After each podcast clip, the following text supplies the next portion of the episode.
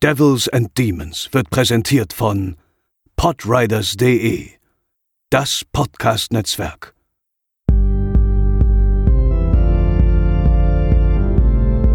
They're coming to get you, Barbara. They're coming for you. Diese Episode wird präsentiert von Deadline, das Filmmagazin, die Fachzeitschrift für Horror, Thriller und Suspense. Jetzt im Kiosk oder online unter deadline-magazin.de. Herzlich willkommen zur 139. Episode von Devils and Demons, eurem Horrorfilm-Podcast. Mein Name ist André und an dieser Stelle hört ihr normalerweise immer Chris moderieren. Der ist heute ebenso wenig da wie Pascal, denn ich spreche heute mit einem Gast über das Hardline Filmfestival. Und da wir für das Online-Festival nur einen Zugang bekommen haben, haben die beiden gesagt, ich soll das übernehmen und äh, ja, daher sind Chris und Pascal heute nicht dabei. Aber wie erwähnt, habe ich einen Gast bei mir, den ich glaube ich nicht wirklich groß vorstellen muss. Herzlich willkommen, Daniel Schröckert. Hallo, hallo. Vielen Dank für die Einladung. Ja, schön, dass du Zeit hast, äh, heute ein bisschen mit mir über Hardlines zu sprechen. Ja, wie gesagt, die meisten werden dich kennen. Kannst gerne kurz noch zwei Sätze zu dir sagen, wenn du möchtest, für alle, die tatsächlich vielleicht gar keine Ahnung haben, wer du bist. Oh Gott, das ist immer das Schlimmste, wenn man über sich selbst reden muss. Keine Ahnung, mein soll Name ich, soll ist. machen? ja, ich kann es, ich kann es auch ganz schnell erledigen. Es ist vielleicht weniger äh, unangenehm für uns beide. ähm, mein Name ist Daniel Schröckert. Ich arbeite unter anderem für den Internetsender Rocket Beans TV und betreue dort mehrere Formate zum Thema Film und Serien, wie zum Beispiel Kino Plus oder auch Bada Binge. Und darüber hinaus arbeite ich noch für einen YouTube-Kanal namens Red Carpet, wo ich über Blu-rays und so weiter rede. Und ich arbeite noch für Steven Gätchen bzw. dessen Firma und gemeinsam produzieren wir ein Format namens Filmgorillas. Das läuft unter anderem auf dem ZDF. Ja. Ja, eine ganze Menge machst du und äh, sollte auch Beweis dafür sein, dass du genug Ahnung hast, um bei uns über Filme zu reden, mehr als wir alle zusammen wahrscheinlich. Ah, weiß und, ich nicht. Ähm, Nachdem ich gesehen habe, was Chris sich so in letzter Zeit für Sachen reingezogen hat. Ey, da, da bin ich manchmal sogar schockiert. Also von daher. Naja, ich äh, meine, man muss ja zum einen sagen, ja, es ist ja nicht nur, also es ist ja schon ein harter Stoff dabei, den man jetzt nicht so einfach mal eben weggucken kann. Ja? Wenn ich da von dieser einen Filmreihe, die er sich zuletzt reingezogen hat, aus dem asiatischen Raum, ähm, Mhm, mhm. wenn ich daran denke. Aber zum anderen, ja, die Zeit, ne? Also jetzt mal ehrlich, ich könnte mir jetzt nicht nochmal alle GPs Teil 2 bis 7 irgendwie eben mal kurz reinschrauben. So. Das, das schaffe ich einfach gerade nicht. Ja, da ist halt der Unterschied natürlich, wenn man ähm, sich mit Film natürlich vor allem hauptberuflich beschäftigt. Das heißt, du musst natürlich auch einfach viel gucken, um Sendungen zu füllen und so weiter, die ganzen Formate zu bedienen. Chris macht es immer noch äh, als Hobby, beziehungsweise als Semi-Hobby mit Podcasts und Co. Aber das meiste, was er guckt, ist natürlich, äh, ist natürlich Freizeit. Äh, da, das macht dann einen Unterschied. Da hat man auch mal Zeit für Rewatches und Co. Aber ja, Ja, ey, Rewatches. Oh, schön wär's. Ja, nicht, nicht mal heute, aber Rewatches. Heute auch wieder nur neu, alles neu. Alles immer, alles, neu, muss, immer alles muss immer neu sein. Ja. Ja, das, das stimmt. Dabei, ah, ich, ich träume von den Zeiten oder ich träume manchmal von den Zeiten, wo man halt einfach gesagt hat, oh, guck mal, hier, habe ich schon 80 Mal gesehen, aber heute ist das 81. fällig. Was, was außer The Killer wäre der Film, den du gerne noch mal, den du am liebsten am häufigsten rewatchen würdest, am liebsten jede Woche. Außer Oh, The Killer. Ich weiß gar nicht, ob jede Woche. Ich glaube, wenn man jede Woche einen und denselben Film gucken würde, würde auf Dauer dann doch irgendwann seinen Glanz verlieren. Ja, das, das stimmt. Ja, äh, so oft du, also auch so sehr man den, glaube ich, mag, aber das ist so, als würde man, keine Ahnung, jeden Tag sein Lieblingsessen essen und das wäre, glaube ich, auch nicht gut. Irgendwann hängt es zum. Hals raus. Irgendwann ja, hat man halt einfach zu viel. Aber ich, ey, weiß ich nicht, es gibt so viele Filme. Breakfast Club, den kann ich tatsächlich auch immer wieder gucken und weiß nicht, wenn der irgendwo im Fernsehen läuft, dann bleibe ich daran hängen, weil mich das einfach interessiert, was die erzählen, auch wenn ich schon, keine Ahnung, 80 Mal gehört habe. Hm. Ähm, ja, genau, ja. Die, Gibt's, gibt's genug auf jeden Fall. ja, Indie krie- kriegt der Sterne, also wenn die laufen, bleibe ich auch immer hängen. Es gibt gewisse Bonn-Filme, wo ich immer hängen bleibe. Ähm, Goonies, Fort Fairlane ist auch so ein Film, wo ich, der läuft aber auch so selten, da muss man dazu sagen, den gucke ich auch nicht so oft. Aber wenn der laufen würde, ich würde instant würde ich dranbleiben. Ich würde alles stehen und liegen lassen, nur um mindestens nochmal fünf Minuten von diesem Film mitkriegen zu können. So. Und der ist nicht gut, das muss man dazu sagen. Ja, aber gerade die Sachen, die man manchmal gerne rewatchen will, sind die Sachen, die nicht gut sind. Aber manchmal, um nochmal sich zu versichern, ob sie wirklich nicht gut waren oder ob man sich schlechte Erinnerungen hat, dass sie vielleicht sind. Ähm, aber ja, aber dann, dann ist das für dich doch wahrscheinlich einfach auch deine Rente nachher, ne? Deine Rente wird dann nochmal alles rewatchen, was du wegen der Arbeit das, nicht gucken konntest. Das ist wirklich ein Plan für den Lebensabend, ne? Irgendwann mal, wenn, ja, keine Ahnung, wenn man das Haus am See abbezahlt hat und die Kinder schon ihre, weiß nicht, ihre eigenen äh, Kinder mitbringen und man da sitzt im Kreise der Familie und am Abend dann, weiß ich nicht, setzt man sich dann hin und guckt äh, irgendwie einen geilen Streifen, den man früher in der Vergangenheit sehr gemocht hat und den man jetzt mal vielleicht der nächsten Generation näher bringen möchte oder so. Oder halt einfach, ähm, man guckt sich vielleicht den einen oder anderen Film an, den man mit seinem Sohn oder mit seiner Tochter öfter mal gesehen hat oder sowas. Da stelle ich mir ja als schönen Lebensabend vor. Und du musst dann nicht drüber schreiben oder ein Video drüber machen. Genau, genau. Einfach nur, guck mal hier damals. Und ja, ich weiß, diese Gefahr mit dem Rewatch, ne, dass dann irgendwie die Filme an Glanz, an, an Zauber, an Nostalgie einbüßen. Ähm, das habe ich jetzt in letzter Zeit wirklich häufig herausgefordert. Aber ich muss sagen, nee, es ist immer noch genug Nostalgiebrille da oder eben einfach Verständnis für dann eben die Zeit, das Umfeld, die Art und Weise, wie gedreht worden ist, wer dafür verantwortlich war, wer mitgemacht hat, welchen Markt man bedienen wollte und so weiter und so fort.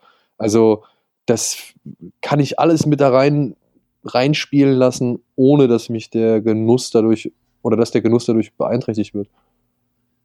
Ja, absolut, verstehe ich komplett. Also ich habe auch so viele, so viele Herzensfilme, zum Beispiel, ich nenne mal nur einen Ginger Snaps zum Beispiel. Ja.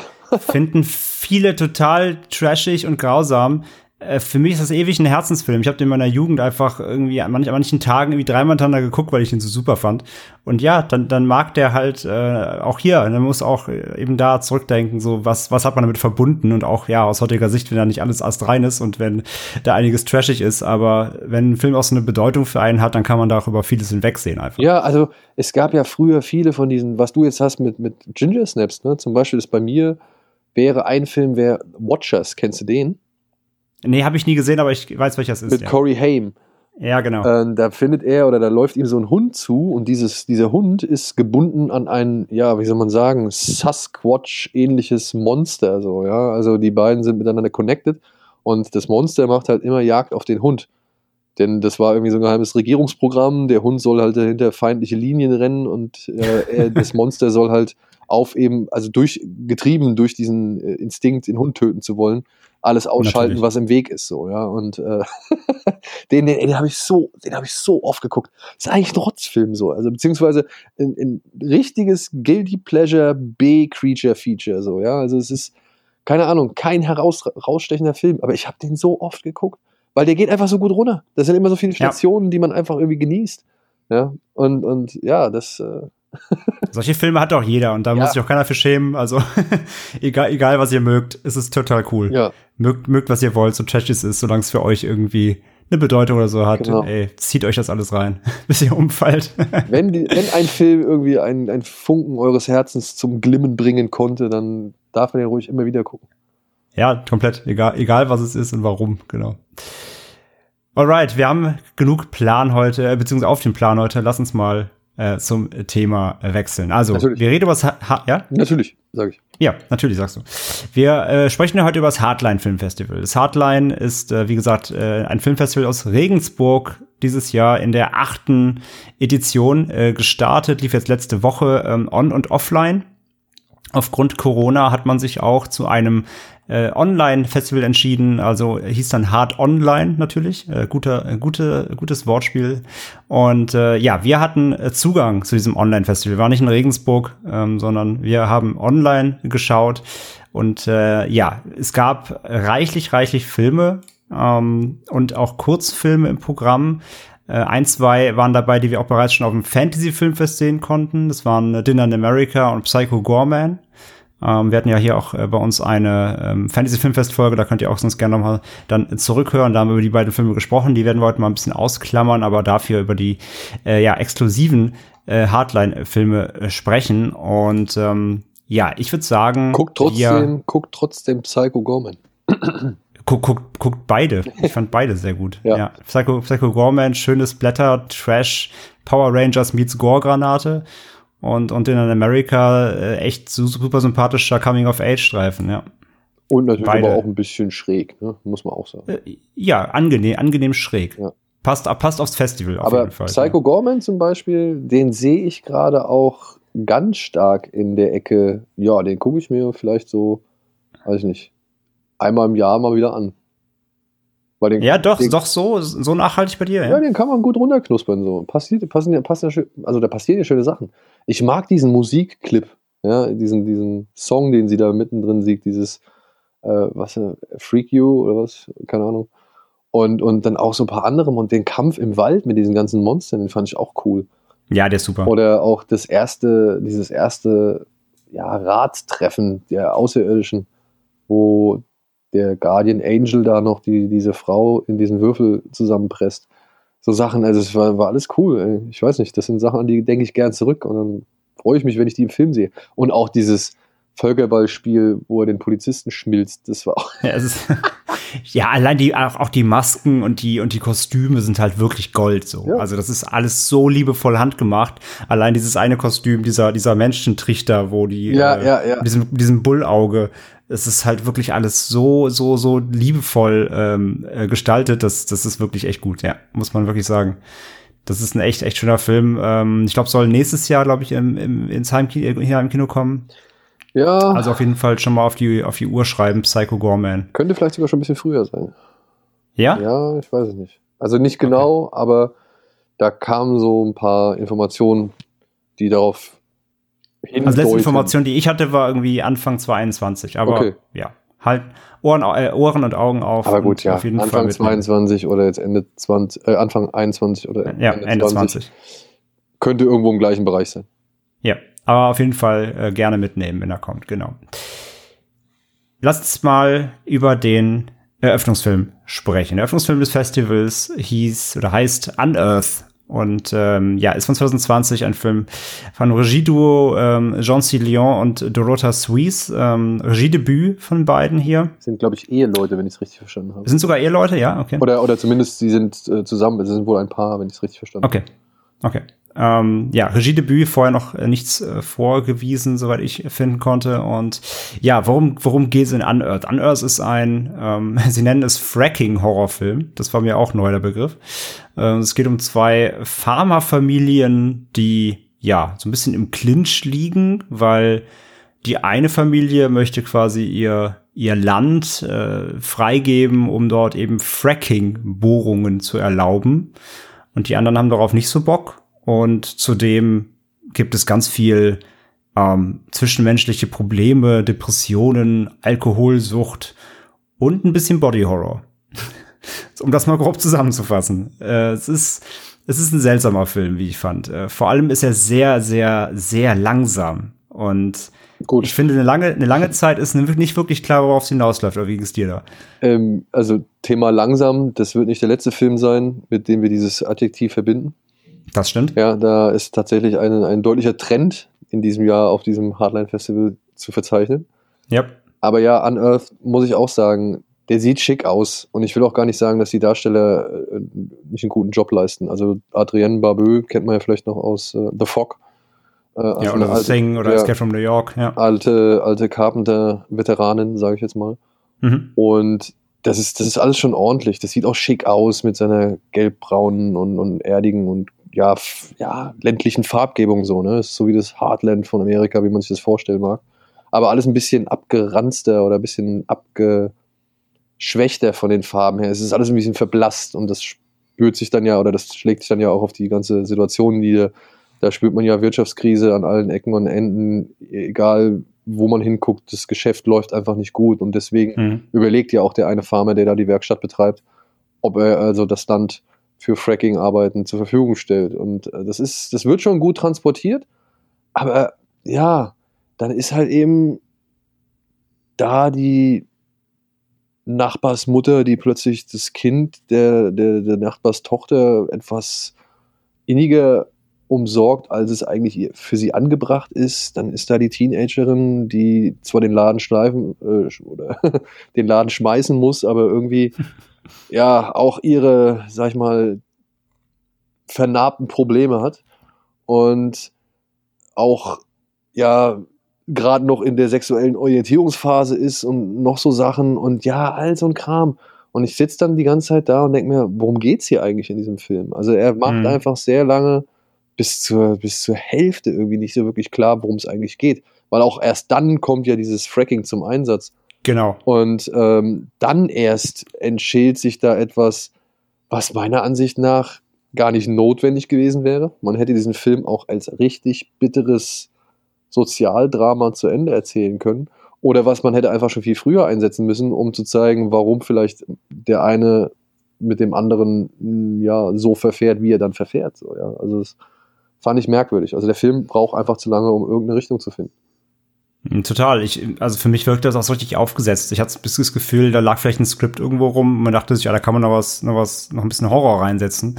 Weil wie du sagst, es, es fehlt halt wirklich, also bis es wirklich losgeht ähm, mit- mit Horror und dass man wirklich dem, dem, dem Genrebegriff überhaupt gerecht wird, wenn man mal jetzt wirklich von dem schweren Drama-Komponenten absieht, da sind wir wirklich fast schon so 20, 15 Minuten vor Schluss Ja, ja. vorher passiert da wirklich nichts. Also das ist halt, da muss man wirklich auch einfach mal eine Warnung aussprechen, einfach wenn man da reingeht und einen Horrorfilm erwartet. Ähm, da kriegt man halt wirklich nicht viel von. Und ich fand dann auch, wenn es dann halt dann wirklich mal äh, losgeht, also das Fracking, ja, setzt dann, ich sag einfach mal in Anführungszeichen, etwas frei. Es wird ja nicht genau ne, besagt, äh, Spore, Flüssigkeit, was auch immer, Virus. Und wie es dann aber, aber es kommt, es, es gelangt ja dann ins, ins Trinkwasser oder ins Wasser. Und ich fand's dann so, ich fand's dann so ultra plakativ, wie sie halt irgendwie so 20 Shots auf Wasserhähne in dramatischer Stille immer machen mit tropfendem Wasser hier und hier die Dusche noch mal im Fokus, bis auch der letzte kapiert hat, ja, okay, da ist was im Wasser. Das habe ich jetzt schon verstanden. Ähm, und dann, bevor es dann noch mal losgeht, sind wir ja noch näher am Finale und dann kommt ja wirklich auch erst dieser, ja, ich musste fast so ein bisschen an Last of Us denken, das Videospiel. Ähm, ja, so Wucherungen dann aus den Menschen heraus, es wird sich transformiert, verformt. Ähm, aber das passiert dann auch alles am Ende, fand ich so schnell, dass es dann auch eigentlich schon wieder vorbei ist, bevor es richtig losgeht. Und wie gesagt, es ändert ja nichts an der Grundsituation. Also Ja. die Leute hätten sich auch vorher wahrscheinlich massakriert und brauchen da jetzt nicht unbedingt noch so eine, so eine Spore für so oder keine Ahnung was. Also die, die Ursache oder das, das Ding des Films ist meiner Ansicht nach entweder nicht notwendig oder viel zu spät eingesetzt. Und ja, also ich musste an viele Filme denken. Ich musste an The Crazies denken, ja. Ich musste, ich musste an, an natürlich dann Last of Us und wieder die Körperfresser kommen.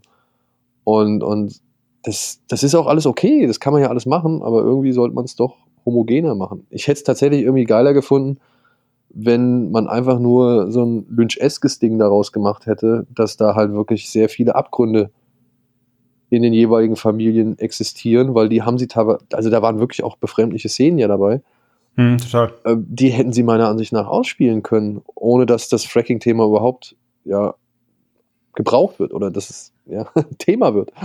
Also das, Fracking hätte ja sein können, aber eben dieser Ja. ganze Horror-Part, ja, wie du sagst, der Und- hätte auch. dann muss man halt sagen, so, wenn man da jetzt ein Horrorfan ist, der jetzt schon ein bisschen was gesehen hat, so, dann ja, Cabin Fever und so weiter, das hatten wir auch schon sehr oft irgendwo. Da muss man sagen, was, wen will er bedienen, der Film? Und ob er da wirklich die Horrorfans bedient, wage ich zu bezweifeln.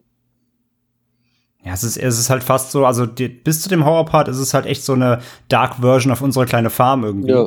Ähm, und wäre das Ding so von dem, von dem Jeremy Saulnier inszeniert, wäre am Ende einfach irgendjemand mit einer Schrotflinte drüber gegangen, hat einfach um sich geschossen. Das wäre dann das, das bittere Drama-Ende Zum geworden. Beispiel. Ähm, aber ja, hier eben diesen Weg zu wählen und dann auch dieser, also da habe ich auch nicht wirklich verstanden, muss ich zugeben, dieser, dieses Cliffhanger-Finale, ähm, also das, das wirkliche Ende, Ende, das war auch irgendwie deplatziert. Naja. Ja. Also deswegen, ähm, hier von uns würde ich sagen, eine, eine, ich möchte nicht sagen direkt Warnung, weil er hat Qualitäten, haben wir, glaube ich, gesagt. Ja. Und ähm, möchte ich ihm gar nicht absprechen, aber es ist ein sehr unentschlossener Film. Ähm, ja, ähnlich, ähnlich, äh, bin nicht ganz so hart ins Gericht, aber ähnlich ging es mir da bei dem, äh, bleiben wir direkt beim selben Tag mal kurz. Ähm, äh, wir haben einen Film gesehen noch aus äh, Argentinien, beziehungsweise Argentinien-Uruguay-Koproduktion, heißt im Original Al Morir la Matinee, hat jetzt seit gestern, habe ich zufällig vorhin gesehen, einen englischen Titel, und zwar Red Screening.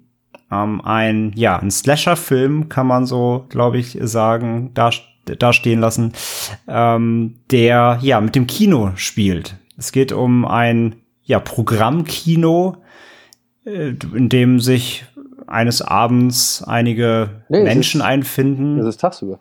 Das ist ja eine Matinee, ne, oder? Ah, es fängt ja, genau, es fängt nachmittags an, ne? Ja. Genau. Es ist ja dann erst später, wenn sie, also sie bleiben ja über Nacht dann quasi, genau.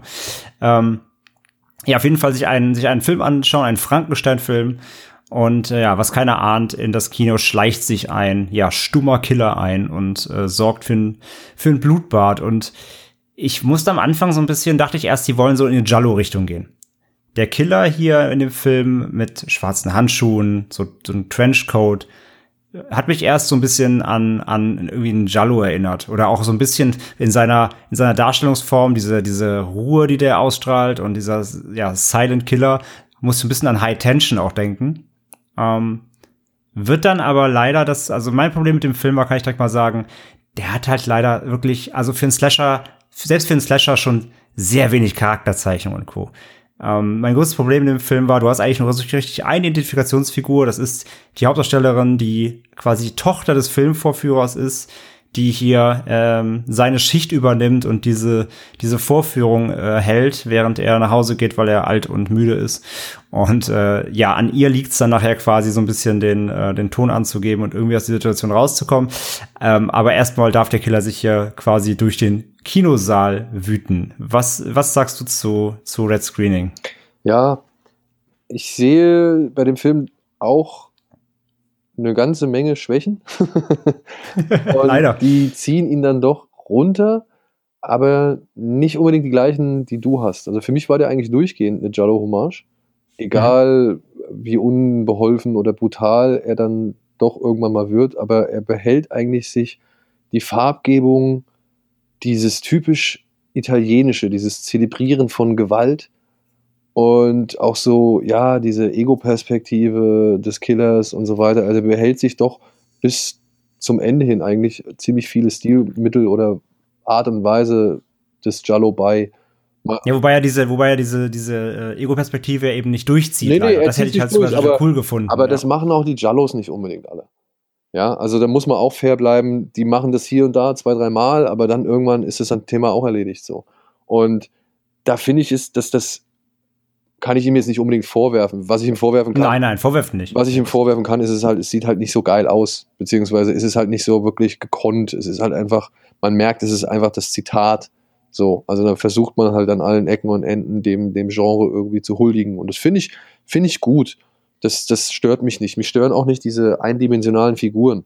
Ja, die sind halt irgendwie tatsächlich für mich, dadurch, dass der Film halt im Kino spielt und sich dann auch so, ja, dann kommen dann irgendwie, hängen dann im Hintergrund Opera-Poster von Dario Argento, ja.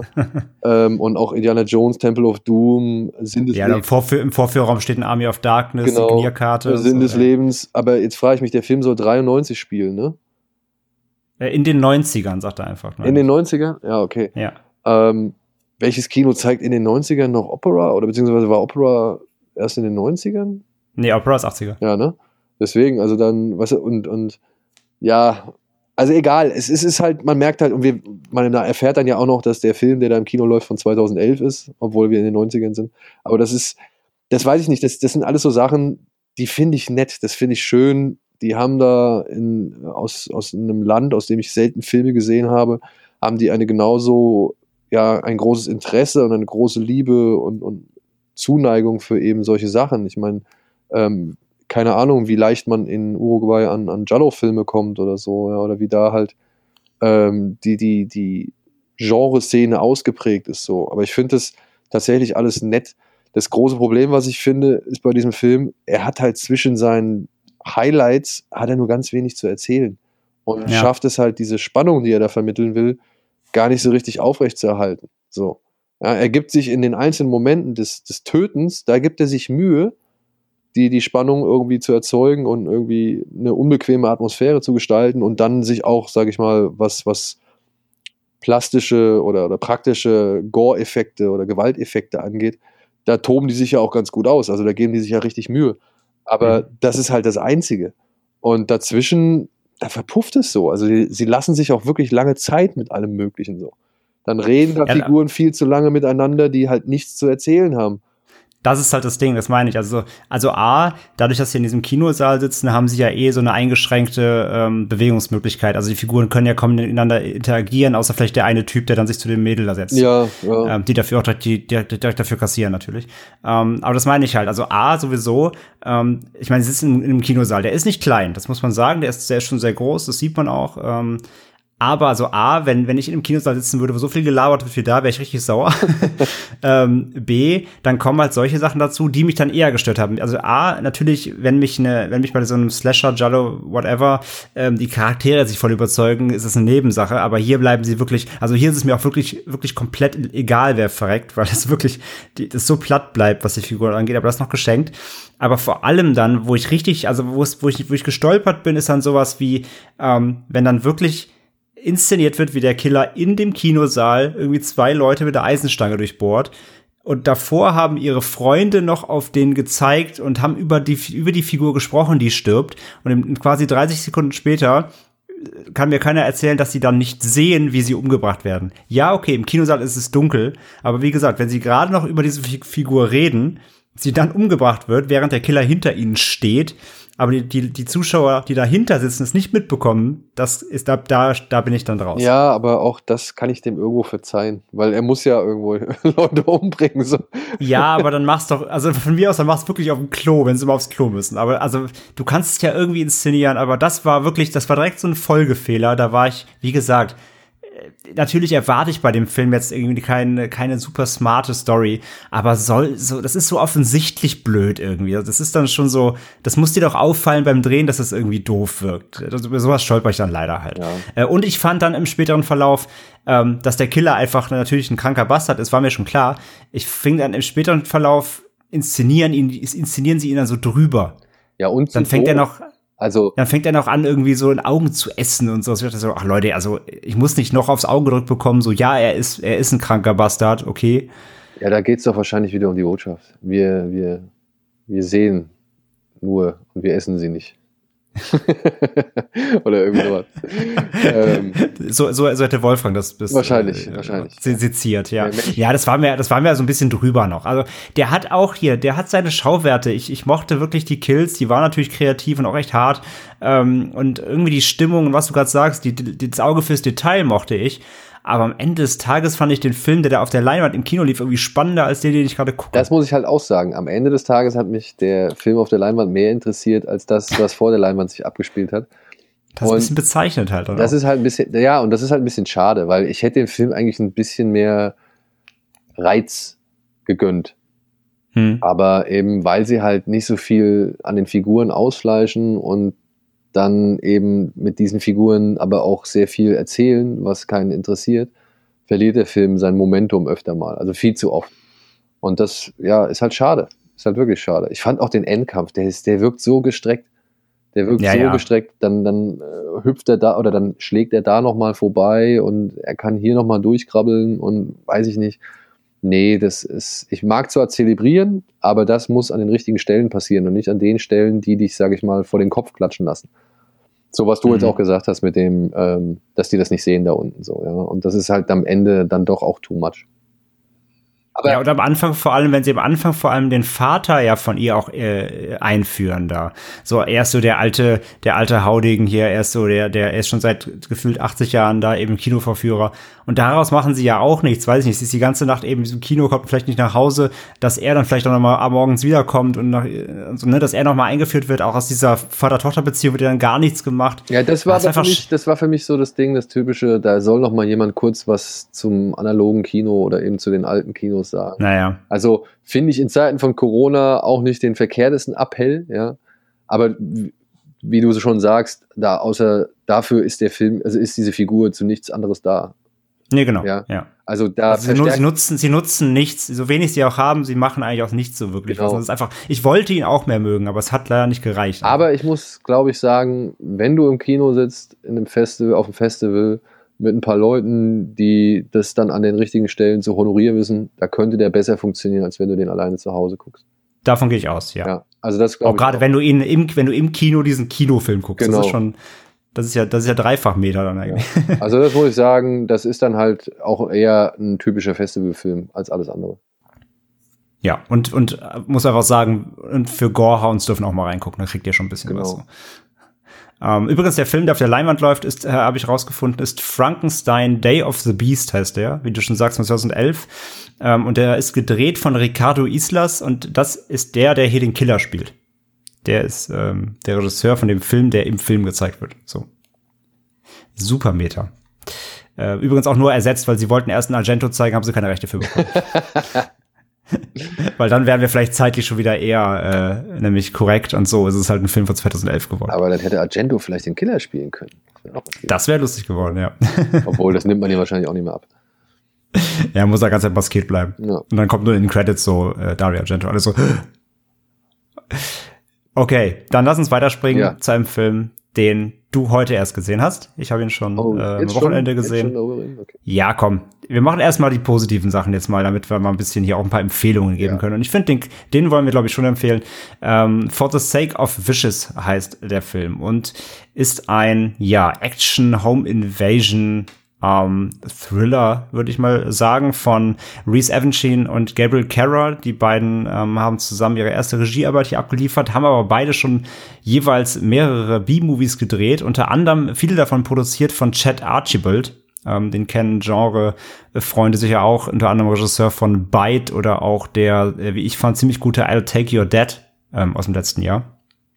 Und ja, worum, worum geht's äh, grob? Äh, es geht um einen ja durchgeknallten Typ, sage ich mal, einen gebeutelten Typ, einen Typ, der nichts zu verlieren hat, der eine Geisel in das Haus einer Krankenschwester bringt und äh, ihn dort versteckt, weil er glaubt, dieser Typ, der da jetzt gefesselt auf dem Stuhl hockt, hat seine Tochter vergewaltigt und möchte sich an ihm rächen.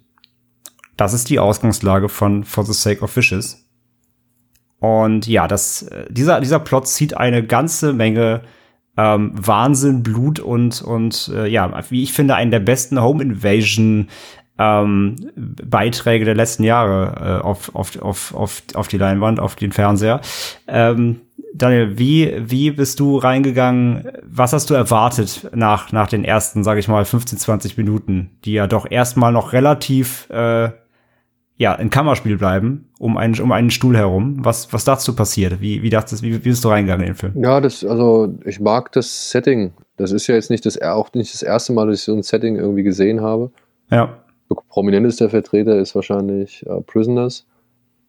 Aber ich bin ja. Ja. ein riesengroßer Fan von Big Bad Wolves. Ein israelische, eine israelische Variante davon, wenn ein Vater halt keine Mittel mehr findet oder Mittel mehr hat und dann eben verzweifelt eben das, den Mann oder das entführt, von dem er glaubt, der hat, dass es Schlechtes zu seinen, äh, Schlechtes seinen Kindern angetan hat.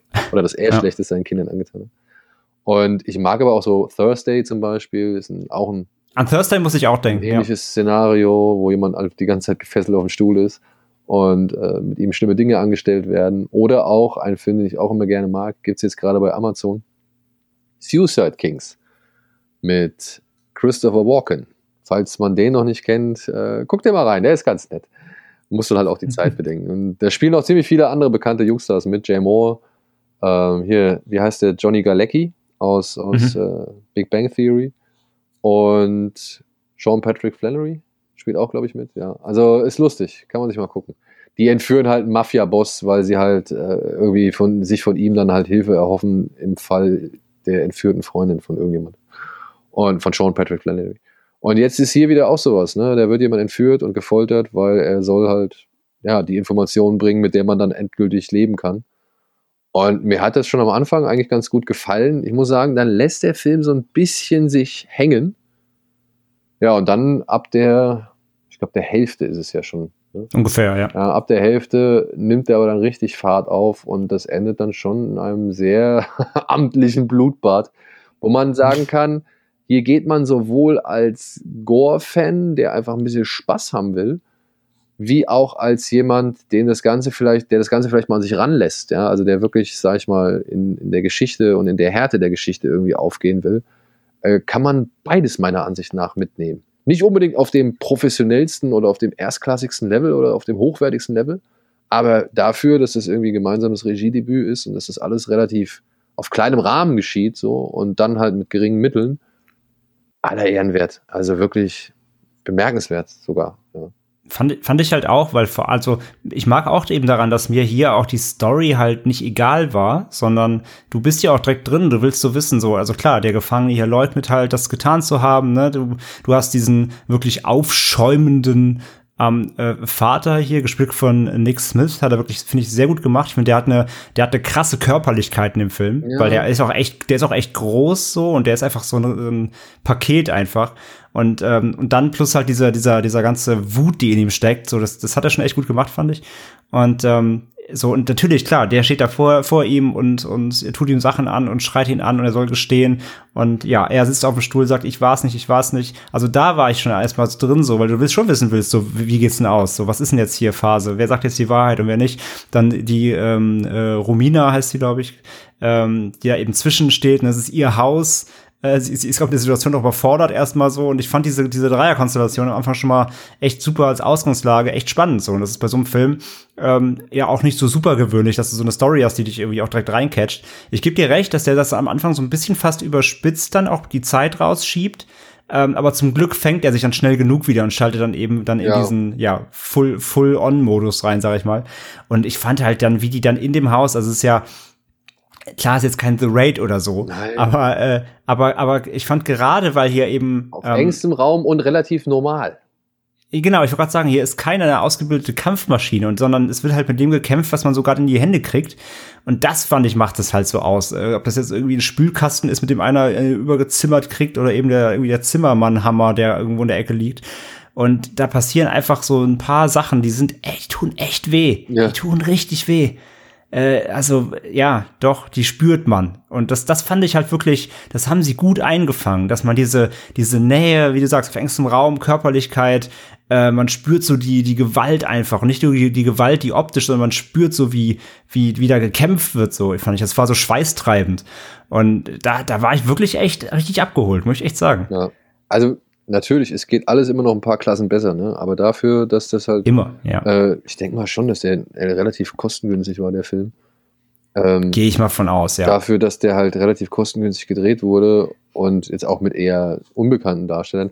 Ich muss sagen, ich fand den Vater leider nicht ganz so gut. Der war für mich der, der, der schwächste von den ganzen Echt, fandst Darstellern. Du? Ja, okay. ich, ich ja, mochte. Okay ich mochte Teile seiner Gesichtsmimik und auch der Gestik nicht so ganz. Ich finde, da hat er immer okay. eine Spur too much, äh, also eine Spur zu dick aufgetragen oder sich, eine, ja, okay. sich ja, irgendwie ein paar, Be paar Bewegungen zu viel bewegt oder den Mund mal irgendwie eine, eine Zeit lang zu lang offen stehen gehabt. Weißt du? Also das, ja, weiß nicht, das hätte, ich glaube, das fand ich ein bisschen einfach, das, das hat mir nicht so ganz, nicht, nicht so ganz überzeugt. Aber ich glaube, dann hat bei mir, dann bei mir hat wirklich seine, also muss ich sagen, halt, ähm, bei mir hat er vor allem in den, dann später in der zweiten Hälfte überzeugt, wie gesagt, ich seine, ich fand seine Präsenz immer so stark. Ich finde, er hat einfach, er hat einfach, wie gesagt, diese, diese Wut ausgestrahlt, auch dann in den, in den Kämpfen eben. Ja, ja, das, das, ähm, das, das, und das hat mir echt gut gefallen. Das nehme ich ihm ab, aber halt in den ja. eher ruhigeren Momenten, wenn dann halt irgendwie so ein bisschen auf die feineren Nuancen, Ja, okay, ja, da ja, verstehe ich, gehe ich mit. Ähm, da hat er meiner Ansicht nach immer so ein bisschen zu dick aufgetragen. Aber das ist jetzt auch nicht schlimm. Also wirklich, ist, das damit steht und fällt der Film nicht. Ich muss sagen, ja. ich fand die, die, die Krankenschwester Schwester fand ich super. Die hat mir ja, gut ja. gefallen. Die war gut. Und ja, man muss halt auch sagen, die Splatter-Effekte oder das, was hier an, an Gewalt geboten wird, das wird schon gut gemacht. also es wird schon wirklich schmerzhaft gemacht, so, ja. Und ja. was ich tatsächlich echt dann nochmal, was nochmal so ein i-Tüpfelchen auf dem Film ist, meiner Ansicht nach, und was den Film dann doch noch ein bisschen hervorhebt und auch den Anfang etwas verschmerzen lässt, oder halt diese eine Phase da zwischen es geht Vollgas und wir kochen erstmal so ein bisschen was runter, ähm, was das so ein bisschen entschädigt, ist tatsächlich so das Ende. Denn es gibt hier eine Situation, wo sie zwischen ja eben so zwei Zerstörern irgendwie sitzt. Das sieht man nicht so hundertprozentig direkt, also es wird nicht in der totalen eingefangen, aber ich fand die Vorstellung cool, dass es hier am Ende doch irgendwie so ein bisschen auf eine, ja, fast schon feministische Note landet, dass hier die Frau, also dass das die Frau letztendlich den Job erledigen muss oder, oder das Ding mhm. zu Ende bringen muss und, und ja, nicht wie in so vielen anderen Filmen dann am Ende ist, um, um, weiß ich nicht. Es ist nicht diese eine dieser Filme, an der am Ende eine Person steht und sich denkt, so, ja, boah, ich hab's geschafft, ja, zack, zack, zack. Sondern hier stehen halt Tränen und, und, und Verzweiflung und, ähm, und ja auch das, das Niedergeschlagensein, also diese, diese Fertigkeit, also dass, dass, dass jemand total am Ende ist, so, das bleibt halt bestehen. Von einer Person, die gar nichts damit zu tun hatte und auf deren Rücken alles ausgetragen worden ist. Die, also das ist, äh, fand ich echt schon wieder eigentlich doch ein ganz gutes Bild irgendwie. Also waren ein paar schöne Gedankenspiele, die sich bei mir da im Kopf zusammengetragen haben. Ja, okay, ich komplett mit. Und es gibt ja auch keinen, es gibt halt am Ende, wie du sagst, keinen Strahlenheld in weißer Rüstung, sondern einfach alle sind am Arsch, alle sind kaputt und es war eine schlimme Nacht für jeden. Und genau, ja. Ja, also. Fand ich echt, das fand ich auch. Ja, kann man, kann man auf jeden Fall, den kann man sich gerne mal angucken. Man sollte Also jetzt keinen The Raid erwarten, ne? Also wirklich. Nee, das sage ich ja gerade, ne? Also äh, hö- höchstens so Vor Vor Vorgarten-Raid, aber äh, in der, in, se- auch hier seine Möglichkeiten einfach voll ausgeschöpft. Wie du gerade sagst, halt als Regie, Zusammenarbeitsdebüt hier der beiden irgendwie hatten, haben, glaube ich, beide so reingegeben, was sie eben aus ihren bisherigen B-Movies so mitgenommen haben. Und das ist, also mich hat er einfach überrascht. Dafür, dass ich davon vorher noch nichts gehört hatte von dem Projekt, ähm, kalt rein und hat mich einfach wirklich, wirklich gut abgeholt. Ja. Und auch, ist auch nicht zu lang, geht knappe 90 Minuten so. Nicht mal, glaube ich, 85 oder so. Oder nicht mal, ja, überzieht's nicht, super. Hat auch noch, ähm, hat auch noch den, hier und da einen geilen Score und erzeugt meiner Ansicht nach ein richtig schönes äh, John Carpenters Assault on Precinct 13 Flair zwischenzeitlich. Eben aufgrund des Scores, aufgrund der Farbgebung und aufgrund der Situation, die halt hier zusammen montiert wird. Also das fand ich schon, hat mir schon gut gefallen. Ja. Ja, und hier auch mit, eben mit, äh, mit VfW ähm, auch schon verglichen Ja. eben mal gehabt, ne? Also die ja eben Ähm. Home Invasion oder halt so Belagerungshorror Ja. ähm, spielen da viele, sag ich mal, Klassiker mit rein. Trotzdem hat der Film einen relativ guten Kniff oder einen guten Dreh, dass man zwar Vorbilder oder Vergleiche irgendwie ziehen kann, ohne dass der sich dabei wirklich, ja, dass der da unter, darunter zusammenbricht oder so. Total leiden muss. Ja, genau. Ja, macht er gut eigenständig. Mein Lieblings-Fun-Fact dann ähm, aus den, äh, danach waren immer noch so Q&As ja ähm, der Filme. Mein Lieblings-Fun-Fact war, dass die das Haus äh, bekommen haben, wo sie gedreht haben und da quasi machen konnten, was sie wollten, da es abgerissen werden sollte. Das heißt, die haben gesagt bekommen, hier habt das Haus, ähm, irgendwie habt so viel Zeit, dann wird's eh platt gemacht, äh, viel Spaß. Und deswegen konnten sie da auch so komplett freidrehen, äh, da Wände einreißen, abholzen, alles tun, was sie eben in dem Film tun, ähm, weil es völlig egal war. Ja, also das haben sie zur Verfügung gestellt bekommen und meinten für, für Umme, meinten halt hier, macht's kaputt, wir machen's eh platt. Und ja. Das machen sie auf jeden Fall im Film. Genau. Da haben sie sich nicht zurückgehalten. ja hier, Why Don't You Just Die wäre vielleicht auch noch ein Vergleich, den man aus dem letzten Jahr ziehen könnte. Ja, genau. Geht auch genau. in einem, auf kleinstem Raum geht's ordentlich ab und wird ordentlich viel zerlegt. Genau, in, seinen in, seinen, in seinen wildesten Momenten und das dann aber für quasi fast, quasi fast die ganze zweite Hälfte. Alright, dann ähm, lass uns noch mal weitergehen. Was machen wir als nächstes? Wollen wir den Deutschen mal Können besprechen? wir gerne machen. Schlaf ähm, hat sein ähm, Debüt gefeiert. War es das Debüt auf dem Festival? Jetzt muss ich gerade überlegen. Jetzt bin ich gerade unsicher, bevor ich Quatsch erzähle. Lief er da in der Premiere oder war es nur ein, ein Zwischenstopp? Das muss ich mal gucken. Äh, nee, ich glaube, es war nicht die Premiere. Aber es ist Nee, sein Regiedebüt. Aber es ist das Regie vom, auf jeden Fall vom Regisseur, genau, und zwar von Michael Venus. Hat hier einen ähm, ja, deutschen Genrefilm gedreht und ähm, ja, Filmkenner oder Kenner der deutschen Filmbranche wissen, wie schwierig das oft ist ähm, in Deutschland. Und ja, worum geht's? Es ist ein Film, der sich ähm, im Grunde ist es ein Vater, äh, Vater sag ich schon, Mutter-Tochter-Drama, ähm, das sich um ja eine Geschichte um Schlafparalyse, äh, scheinbar real werdende Albträume bis hin zu ja, Kleinstadtpolitik ähm, ähm, hinblättert, also sehr viele verschiedene Elemente hier aufbaut. Und im Grunde geht es um Mona, ähm, die ihrer Mutter äh, Marlene helfen möchte, die immer wieder Albträume von einem seltsamen Hotel hat. Und Mona findet heraus, dass es das wirklich gibt und stellt dort dann in diesem Hotel, in diesem Ort Nee. Untersuchungen an. Ja, nicht ganz. Marlene findet heraus, dass es dieses Hotel gibt, Äh, Marlene, Entschuldigung. reist Genau, dorthin und hat einen Zusammenbruch, der sie erstmal Genau. äh, ins Krankenhaus führt und deswegen kommt ihre Tochter Mona und stellt dann eine eigene Nachforschung. kommt, kommt nach, so rum, genau. Ich, ich habe auch die beiden irgendwie mal verwechselt, zweimal M. Ähm, genau, und stellt darum nach an und ihre Mutter liegt quasi dann in einer Art äh, ja, Paralyse, Wachkoma. Und dann geht's eben los. Und Ähm, auch hier wieder deutsches, wieder deutsches Genre-Kino und vor allem deutsches Kino ähm, vom Regiedebütanten. Ich hatte auch erstmal wirklich nichts erwartet. Ähm, bin da auch komplett erstmal offen, offen rein und ich finde so der, der Film wächst sehr mit seiner Zeit. Ich fand am Anfang, wenn es erstmal wirklich um dieses, diese typische Frage geht, was träumt sie da? Ähm, ist das, ist es, ja, ist es irgendwie, geht es in Richtung Geistergrusel? Geht es in die Richtung so äh, eher so äh, Mystery oder ist es wirklich tatsächlich einfach nur ein, ein Krankheitsdrama so quasi und ähm, der Film macht das am Anfang nicht so recht deutlich erstmal, was ich nicht, was ich, also was ich okay finde. Natürlich kann er jetzt erstmal sein Mysterium aufbauen. Ähm, aber ich, ich war dann doch recht fix, äh, spätestens wenn sie dann bei dem Hotel auch dann ankommt. Die Atmosphäre von dem Film hatte mich ziemlich schnell. Also zumindest bei dem Hotel.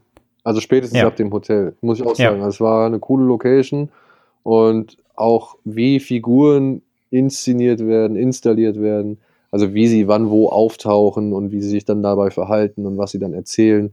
Da schafft der Film tatsächlich oder hat der Film meiner Ansicht nach einen schönen Spagat zwischen, ja, eben, was gucke ich mir hier an?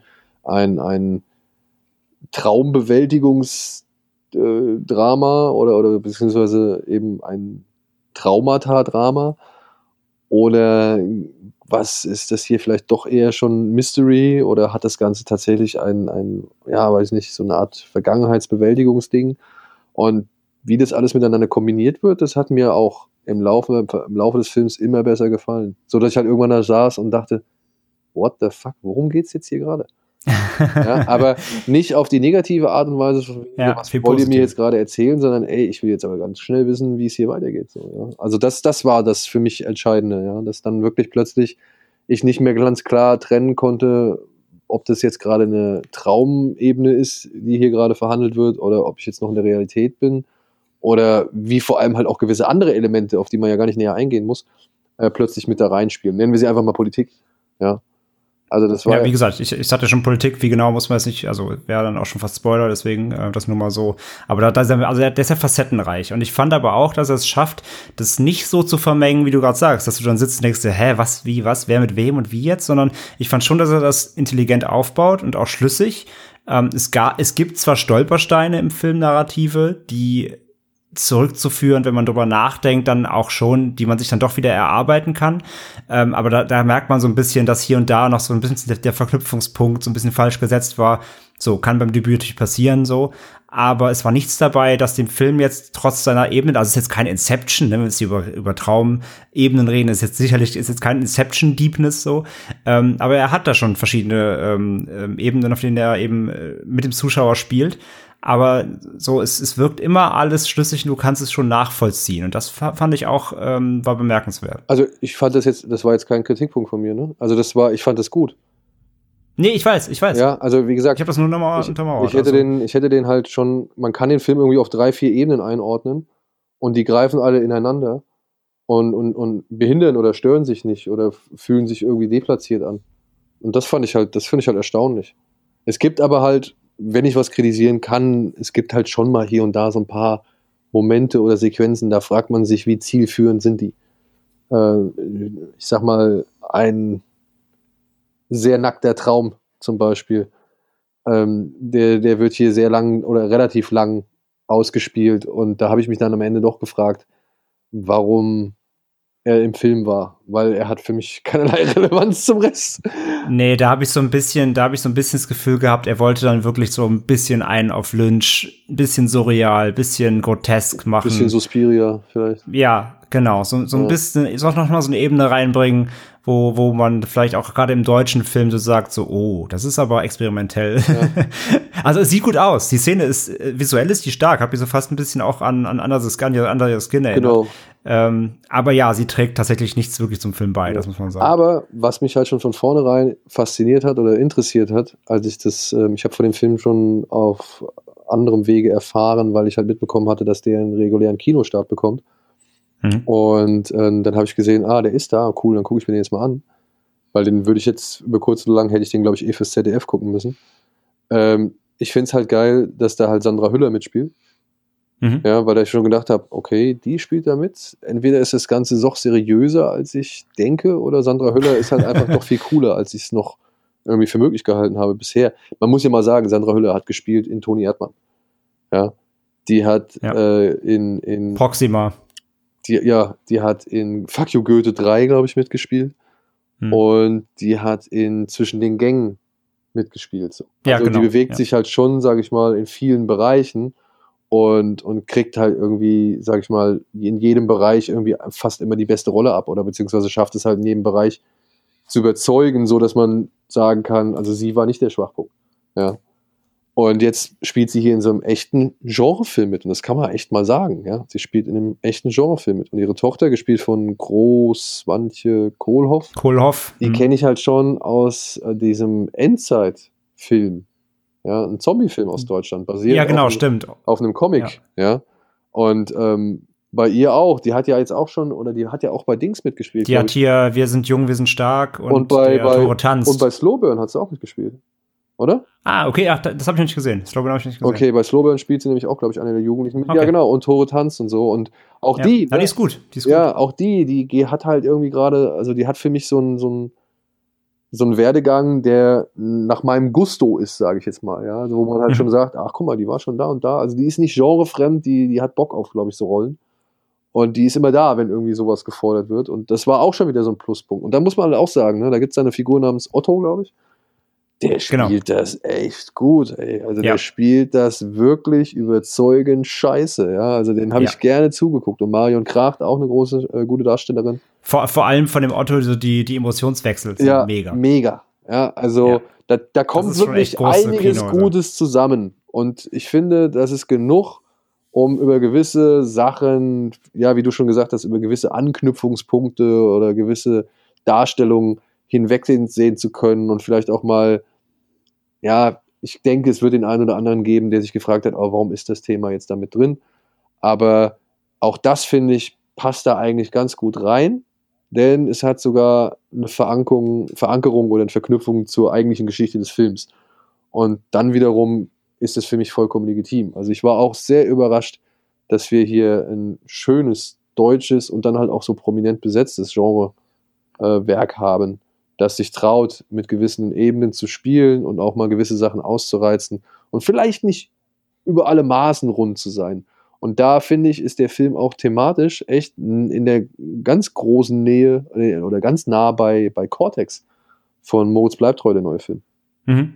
Also auch da geht es um Traumbewältigung und, und ähm, Traumdeutung und aber auch Traumübergreifendes so, ja. Und äh, finde ich gut, dass sich jetzt deutsche Regisseure so an solche Themen mal rantrauen und, und sie versuchen, in ihren Filmen zu verarbeiten. Und dann dafür auch noch die Gelder kriegen, um das vernünftig aussehen zu lassen. Genau, weil äh, hängt ja auch kleines Fernsehspiel mit drin. Ja. Und äh, haben wir auch erzählt, also der, ähm, die haben fünf Jahre Pre-Production quasi gehabt, inklusive Gelder sammeln. Also es war wohl, deswegen sage ich am Anfang eben, äh, deutsches Genre-Kino hat es nicht einfach. Ja. Äh, die haben echt gekämpft, äh, wie der Michael Venus erzählt hat. Die haben viel Ablehnung äh, erfahren in den Jahren. Ähm, die mussten immer wieder die Töpfe eben füllen. Das war echt nicht einfach wohl. Und sie haben wirklich lang gebraucht, bis sie jemanden gefunden dann hatten, der ihnen ähm, zuhört, als sie quasi das Wort Genrefilm erwähnten. Und äh, sie haben sogar absichtlich, hat er auch erzählt, sie haben absichtlich nie, nirgendwo das Wort Horror erwähnt. sie haben immer von, äh, immer von äh, Drama, ähm, ein bisschen Mystery war da, glaube ich, das höchste der Gefühle, was sie erwähnt haben, weil sie wussten, wenn sie da reinkommen und sagen, wir machen einen deutschen Horrorfilm, fliegen sie halt wieder raus. und das ist echt schade. Ja. Das ist echt schade. Denn man sieht ja, da sind gute Ideen, das sind Sachen, die kann man auch jetzt, sage ich mal, ähm, wie es Genrefilme auch in Amerika schon immer gemacht haben, als Spiegelbild der Gesellschaft sehen oder mit Bezug auf, auf gesellschaftliche Themen und Entwicklungen und aber trotzdem auch einfach das Visuelle für sich sprechen lassen. So. Also da ist Schlaf echt schöne Überraschung. Absolut. Und übrigens, äh, die, ähm, die, wie hieß noch mal die, äh, die hier diese Kellnerin, ähm, ich weiß gar nicht, Äh, Franzi, glaube ich, hieß Franzi. die. Äh, ich ich ganz überlegt, woher ich die kenne. Das ist ja äh, Martina Schöne-Radunski. Die hat in einer der German Angst äh, mitgespielt. Ah, kann ich die. okay. Also auch Genre erfahren hier. Ja. Ja. Da steckt alles drin. Genau. Ja, auf jeden Fall auf die Uhr setzen. Definitiv. Wenn der, wenn der ein Release erfährt, guckt euch Schlaf an. Dann ähm, lass uns noch zu dem kommen, den du auch noch gesehen hast, bevor ich dann noch kurz den Abriss machen kann von denen, äh, die du äh, nicht angeschaut hast, aber du musst auch gar nicht viel Wörter darüber verlieren. Lass uns lieber noch ein paar mehr Worte sagen über Kokodi Kokoda. Oh, ja. äh, wow. Ja, da kann ich, da kann ich nur erstmal mit dem Wow einsteigen. Ein Film von Johannes Nyholm, ähm, eine dänische, schwedische Produktion. Und ja, bei dem Plot äh, kann man gar nicht zu viel sagen. Ähm, es ist im Grunde ein Film über Verlust und Trauerbewältigung, nachdem ein Paar ihr Kind verliert. Ja, aber wie das geschildert wird, das ist schon mal entscheidend. Da geht es nicht darum, was passiert, sondern wie es gezeigt wird. Das war schon, das war schon, also das war schon, keine Ahnung, das war so normal wie schräg. Der, der Mhm. Film schafft es am Anfang in der ganz normalen Situation, also aus ganz normalen Situationen doch irgendwie schräge Situationen zu machen, ohne dass er großartig, weiß ich nicht, so typische Genremittel wie eine bedrohliche Musik oder die, äh, weiß ich nicht, entsprechende Null. Lichtsetzung oder so Ja. äh, bemühen oder aufwenden muss, sondern der schafft es irgendwie in einem ganz normalen Setting, aber wirklich ganz schräge Situationen zu- hervorzurufen, die sich dann aber im Nachhinein immer wieder als ganz alltäglich entpuppen. So. Ja, wo du halt immer denkst, ey, was ist jetzt los? Und, ah, und dann ist es aber wieder einfach ganz normal erklärt. Also es war schon echt, das fand ich schon faszinierend. Ja, und dann. Der Anfang, der Anfang wirkt fast schon so erschreckend alltäglich, als ob du mit einer, als ob du, als du ein Urlaubvideo guckst von dir selbst. Genau. So, das könnte, das könnte immer irgendwo passieren. Abgesehen davon, dass ich mir niemals diese Hasen fressen ins Gesicht malen würde. Nicht, ich rede nicht von mir selbst, aber theoretisch. Ja, und ich meine, und alles, was dann passiert, ich, da darf man eigentlich nicht so viel drauf eingehen. Ey, das ist, das wäre zu schade. Also die beiden fahren halt als Teil ihrer Trauerbewältigung campen. Oder zumindest in den Urlaub. Und das geht böse nach hinten los. Sagen wir es so. Sehr böse. Ja. Und wirklich immer wieder böse. Und jetzt könnte man sagen, ah, sagt man das? Nimmt man das? Ich glaube, das wurde auch schon im Programm irgendwie vorweggenommen, ne? Dass man, Was denn? naja, das, das berühmte Wort Groundhog-Prinzip. Ach so, ja. Äh, Ich, ich finde, ich meine, ich habe das ja auch in unserer, wo wir darüber gesprochen hatten im Vorfeld, habe ich das ja auch erwähnt. Du meinst direkt, guck erst mal weiter. Äh, Von daher, ich finde diesen Aspekt, dieses Groundhog Day Aspekts, das heißt, denselben Tag immer wieder erleben, der ist ja hier nicht so, also der wird ja hier nicht so genutzt, wie man es auch sonst aus dem Genre erkennt. Eben, genau. Also Ähm, davon das hat sollte man. so die, das hat nicht so die Bewandtnis hier eigentlich. Genau, davon man sollte man sich nicht abschrecken lassen, denn auch wenn gewisse Situationen auf den ersten Blick so wirken, als wären sie einfach wiederholt, werden diese Situationen immer wieder anders ausgespielt Genau. und verlieren bei keiner Situation an ihrer Intensität oder halt schaffen es immer noch irgendwie eine Spur härter zu werden. Und dann, wenn du denkst, es wird nicht mehr irre, dann ist es plötzlich einfach nur, wow, aha, okay, so ist es. Und, und das, das, da, fäll, da fallen einem dann wirklich so echt diverse Schuppen von den Augen oder, oder gehen diverse, keine Ahnung, Fragezeichen im Kopf, werden in Luft aufgelöst, ohne dass man wirklich, glaube ich, alles verstanden hat oder dass man wirklich alles deuten musste oder konnte.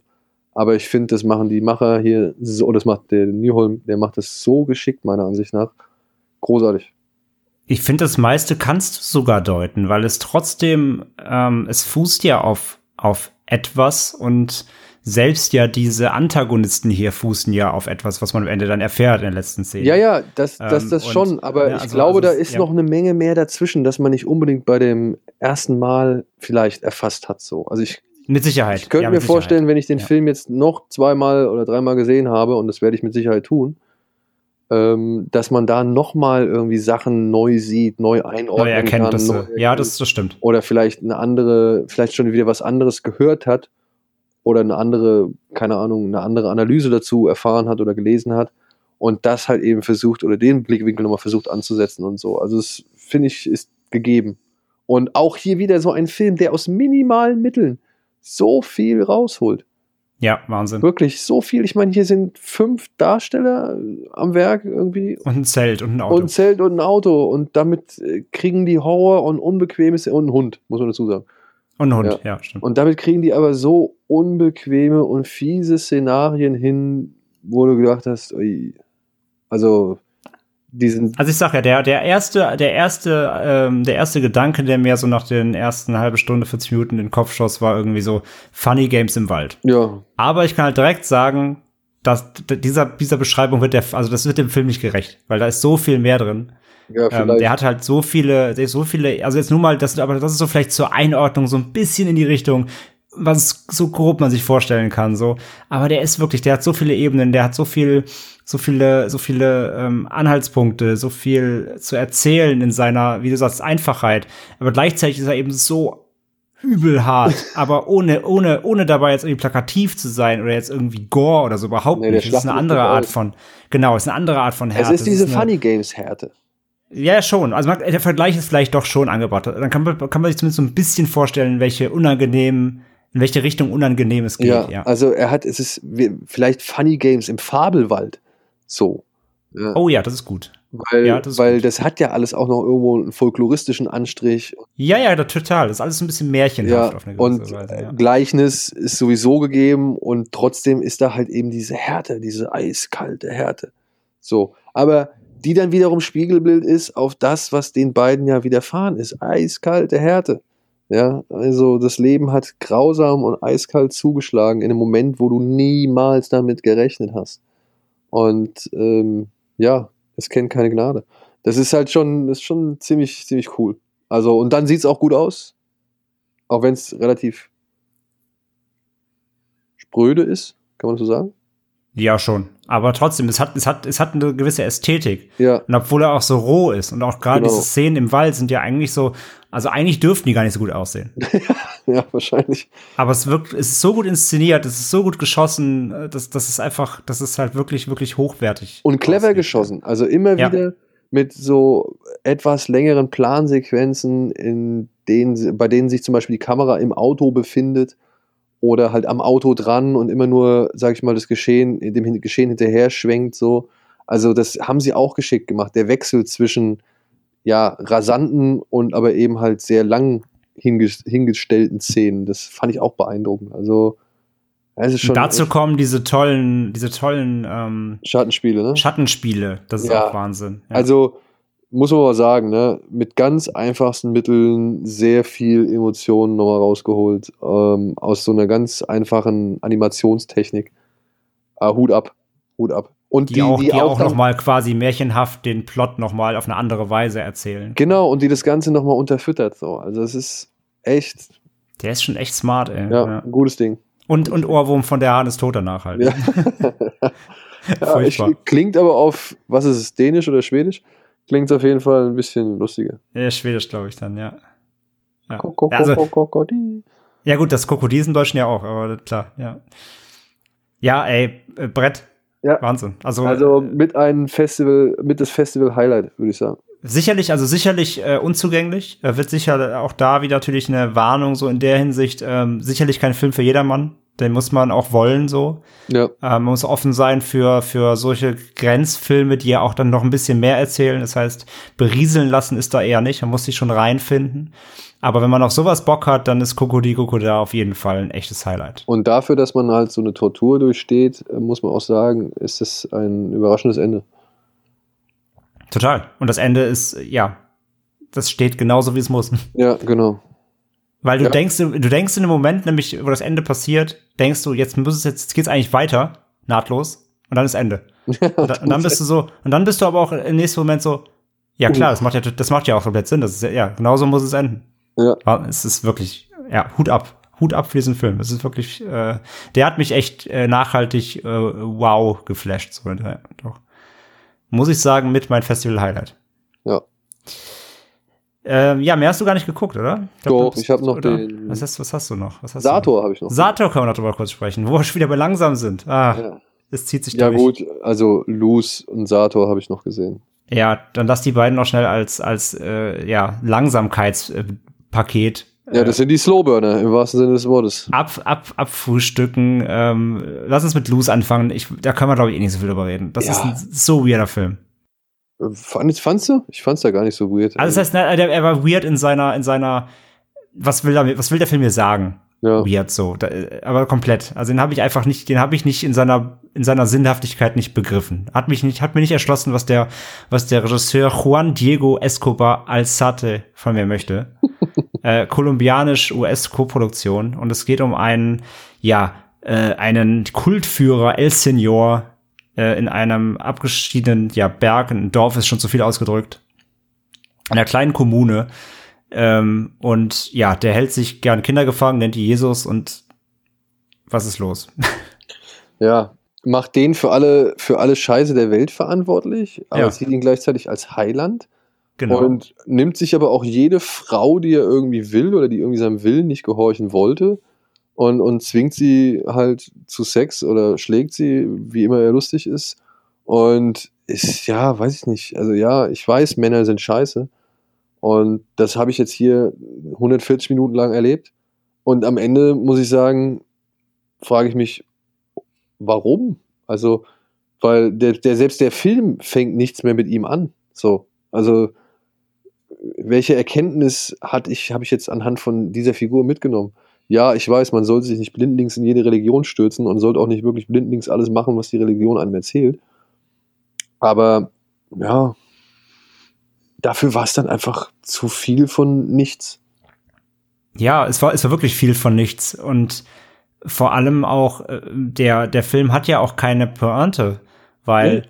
Er hat keine also er hat ja auch keinen Relief. Also es ist nicht so, dass sie am Ende, wie du sagst, Patriarchat, irgendwie, dass die Frauen dann sich irgendwie über den Mann erheben. Nein, sondern am Ende ist dann trotzdem irgendwie so ein seltsamer religiöser Abgesang nach dem Motto, am Ende, trotz aller Schwierigkeiten und des Hasses, müssen wir, also sind wir als Familie vereint und irgendwie, also was super seltsam. Er hat überhaupt keine, er hat gar keinen, gar keine Ausdrucksweise am Ende so. Und dafür er, er erzählt er mir halt dann, wie du sagst, so den ganzen Film über, auch mit, nicht nur mit der Vater, dann gibt's ja auch andere, andere andere männliche Personen, die dann eben den Frauen nachstellen und so weiter, die da leben und aber ja, es hat eben keine wirklichen Konsequenzen, außer wenn der Vater selbst eingreift, dann geht auch schon wieder die Macht, die Macht vom Mann aus. Also es, es ist weder ein Female Empowerment, es ist noch ein sich lossagen, auch wenn sie es zwar teilweise hinterfragen, aber sobald sie irgendwie dann was geschenkt bekommen, sind sie wieder glücklich für den Moment.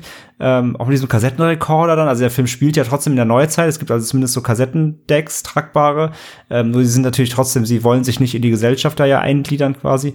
Und weiß ich nicht, das ist alles, alles Szenen, die nicht, die nicht relevant sind, sind zu lang. Und die, wo man vielleicht was rausziehen könnte, werden schnell abgehandelt. Und ja, wie gesagt, einen Abschluss findet er auch nicht. Also ich fand den, der hat mir nichts gegeben, der Film. Der hat mir nicht nee. verraten, was er von mir will. Ich muss leider auch sagen, also ich konnte bei allen Botschaften, die er versucht unterzubringen, war da keine, die mich sonderlich beeindrucken konnte oder wo ich gedacht habe, ach ja, okay, deswegen ist dieser Film da. Also das der, Film, sieht, halt, der Film sieht schick aus, der ja, sieht toll aus. Das, das wollte ich gerade sagen. Da muss ja. man halt sagen, der Film sieht verboten gut aus. Dafür, dass der, was war es, 20.000 Dollar, ja, glaube ich, gekostet hat. Dollar. Also der sieht, der sieht aus wie das Achtfache, muss man wirklich mal sagen. Der, der, ich finde, der hat so eine Grobkörnigkeit, die Kamera, das sieht aus wie so ein 70er-Jahre-Streifen. Ja, ja. ja, wie so ein Heimatfilm irgendwie, aber ähm, mit halt erschreckenden Themen oder Inhalten. Und es gibt auch die eine oder andere wirklich harte oder unbequeme Szene. Das will ich auch gar nicht abstreiten. Die wirkt auch. Ja, aber auf 140 Minuten verteilt und dann auch wieder pointless. Also ich habe ja, das ist halt der Punkt. Ich habe verstanden, dass der Typ halt ein, ein, Wichser ist und ein Arschloch ist und die Frauen oder alle anderen unter ihm leiden so und sich auch bereitwillig, sage ich mal, diesem Martyrium hingeben. Aber ich kriege nicht hin. Warum?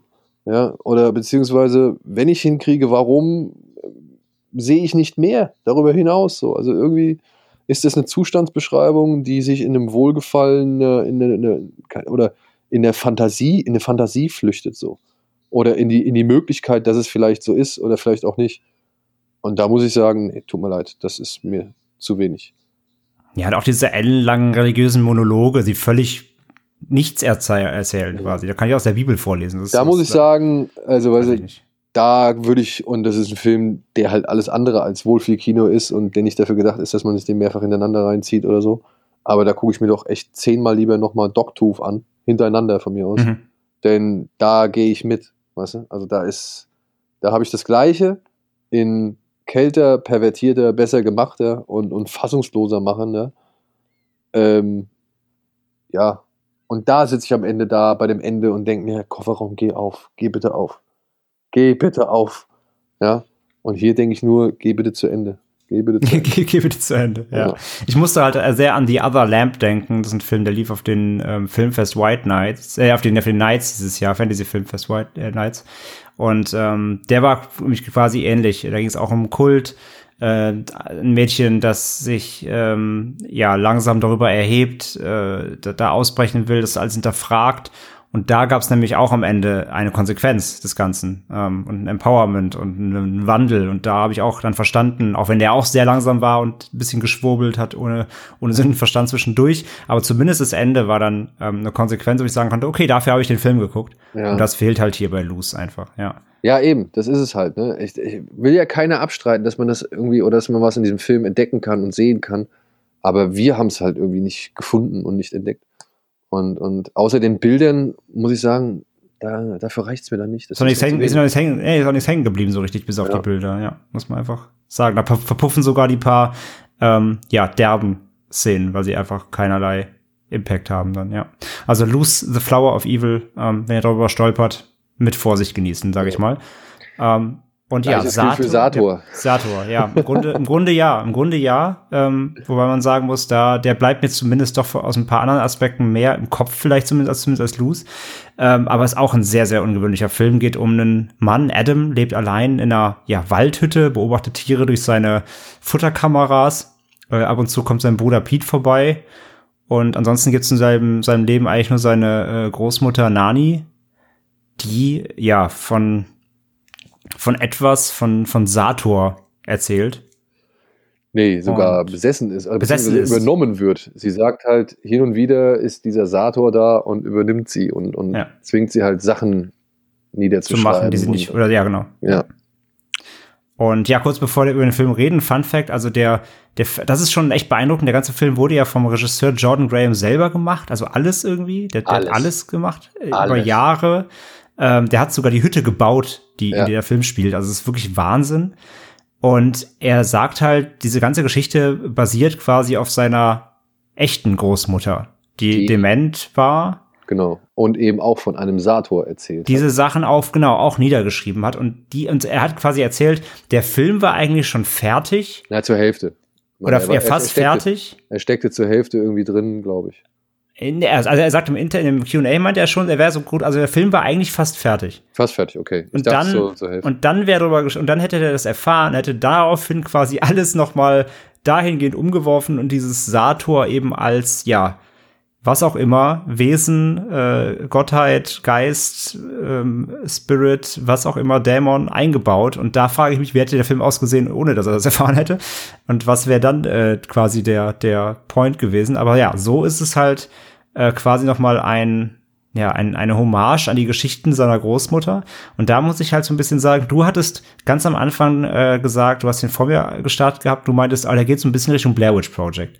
ja. Und beim Anschauen muss ich mich dann so fragen, Moment mal gerade. Blair Witch Project hat ja damals in den 90ern damit gespielt, dass sie gesagt haben, boah, das ist, das ist alles echt und die Bänder wurden wirklich gefunden und hast du nicht gesehen. Und jetzt musste ich mich nach dem Film nämlich ja auch fragen, hat Jordan Graham das wirklich, also ist, stimmt das? Hat das wirklich seine Großmutter alles aufgeschrieben oder hat er diese Story erfunden, um da so einen wahren Kern hinterzuspinnen, den es gar nicht gibt? Vielleicht. Kann sein. Ja. Aber er sagte ja auch, dass diese ganzen ähm, Videoaufnahmen, dass die ja echt sind. Dieser Geburtstag von Genau, seiner ja. Großmutter, den er damit, äh, oder diese, diese Geburtstagsfeier, die man im Film mitten sieht. Und da muss man hinzusagen, das ist krass, der Film spielt halt doch schon mit ein, zwei extremen Formaten. Also dieser Film ist teilweise noch kleiner als Lighthouse. Das ist schon, äh, fand ich schon irgendwie erstaunlich Ja. und hat dann halt wirklich echte Aufnahmen, also seine echten Großmutter mit eingebaut.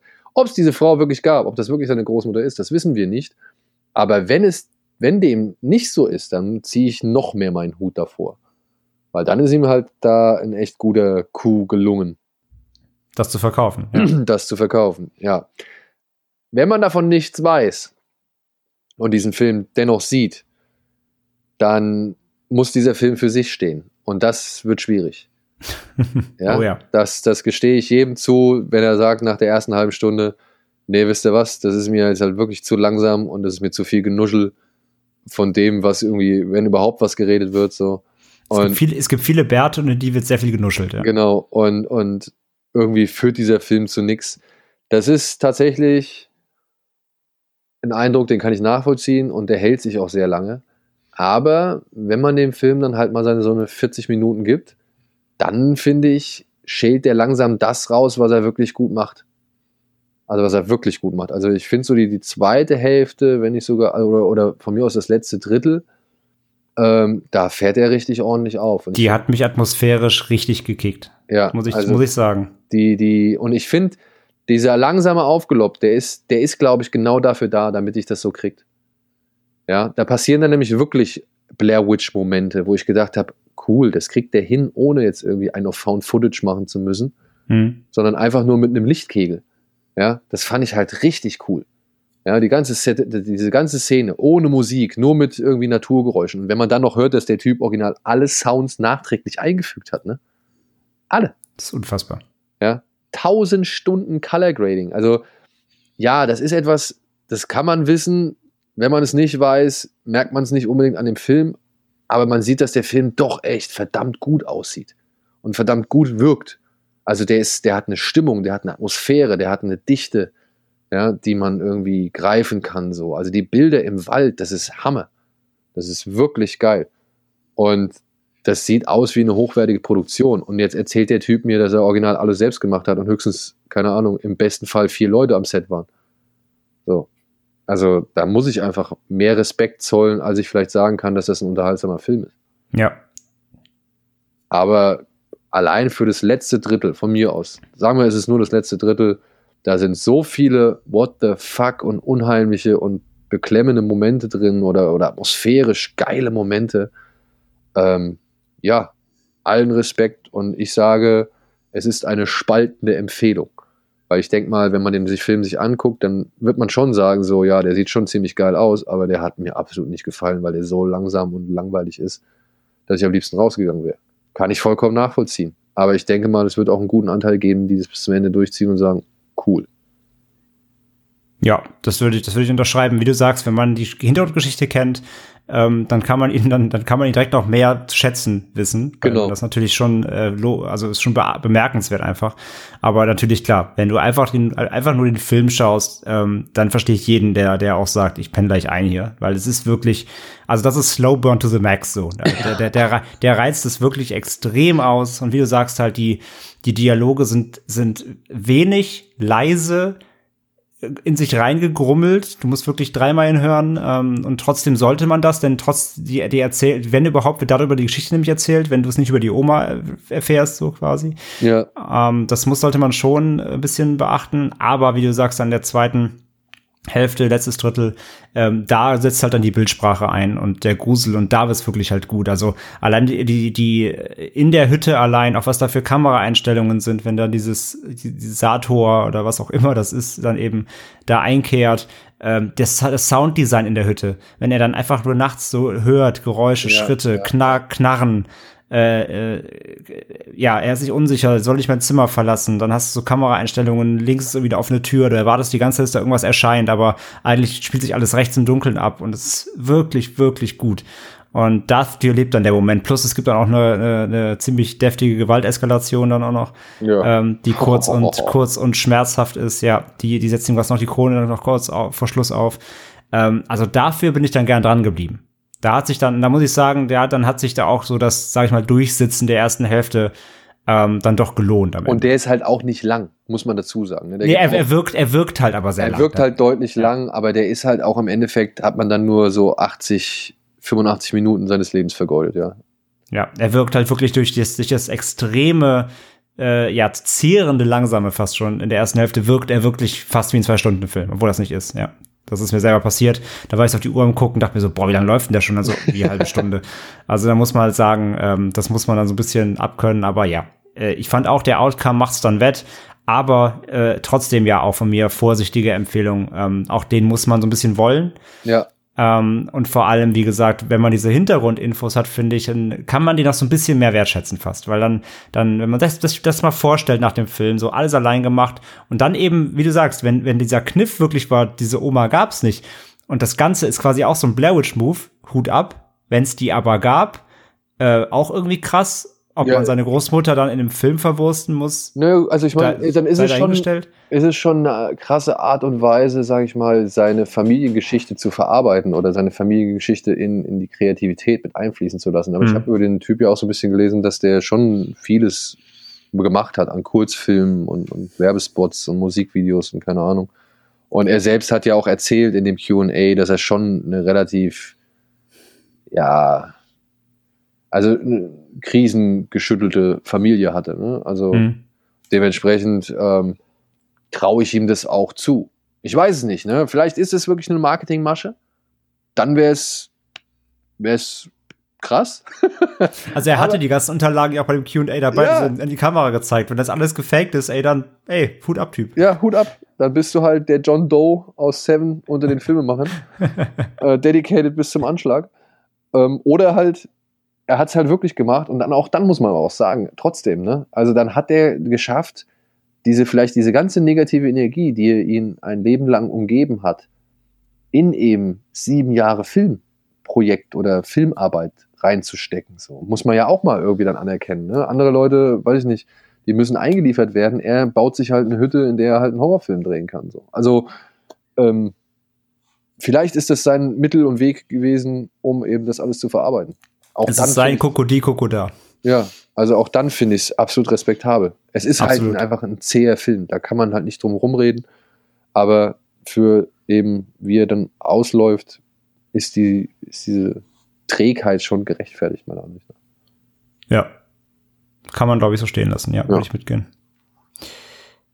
Okay, dann, ähm, dann haben wir es aber, glaube ich, jetzt von der, von der, von der Liste, die wir gemeinsam gesehen haben.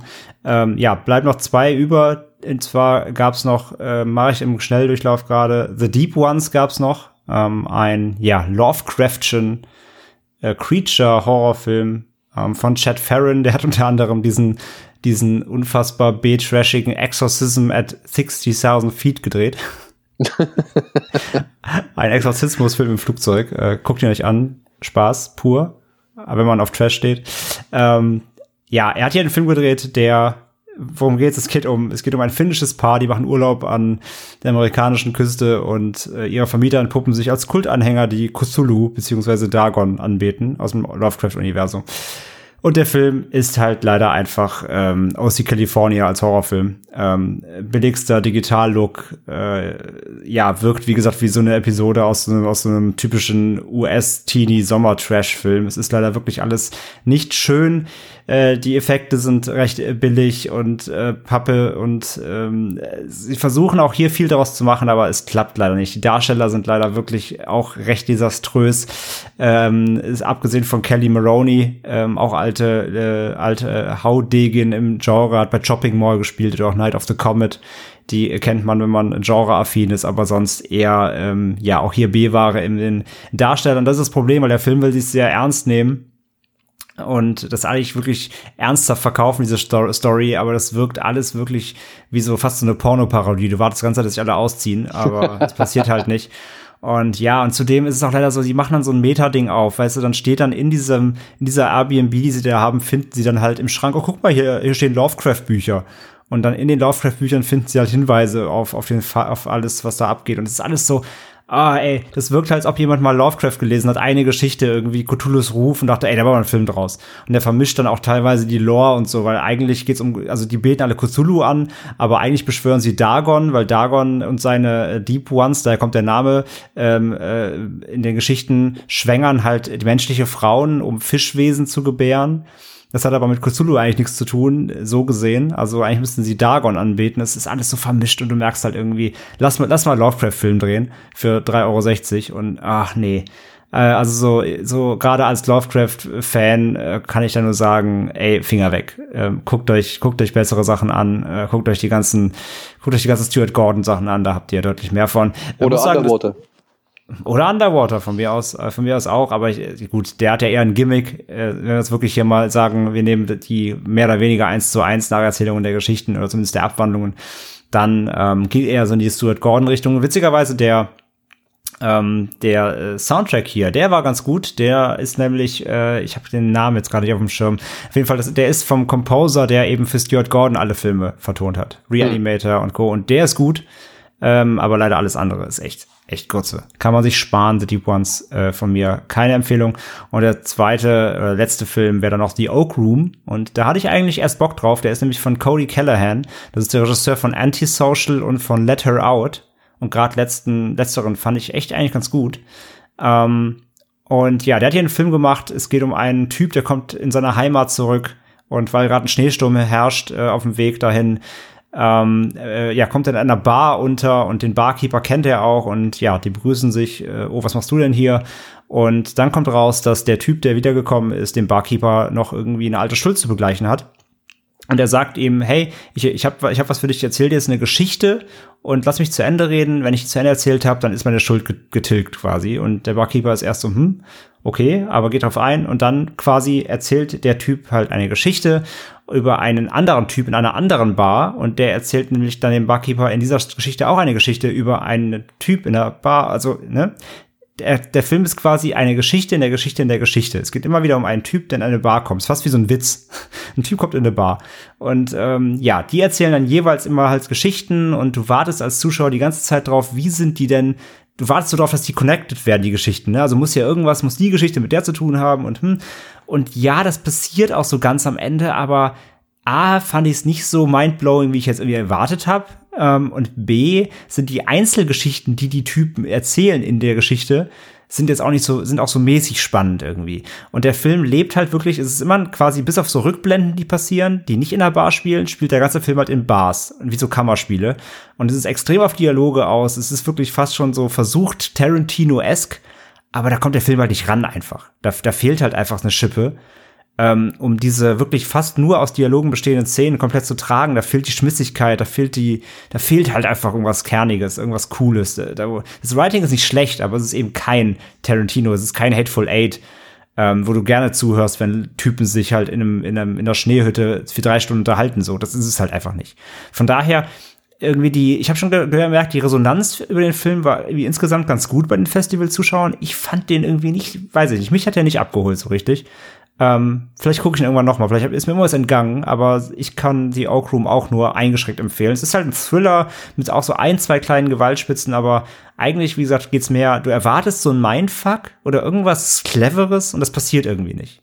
Von daher für mich auch eher, eher Verhalten.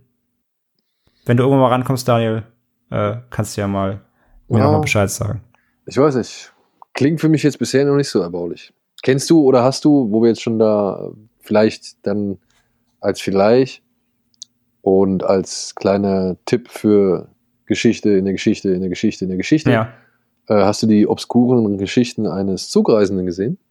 Nee, noch nicht. Ich habe ihn ja hier, aber noch nicht gesehen. Gucken dir an. Gucken dir an.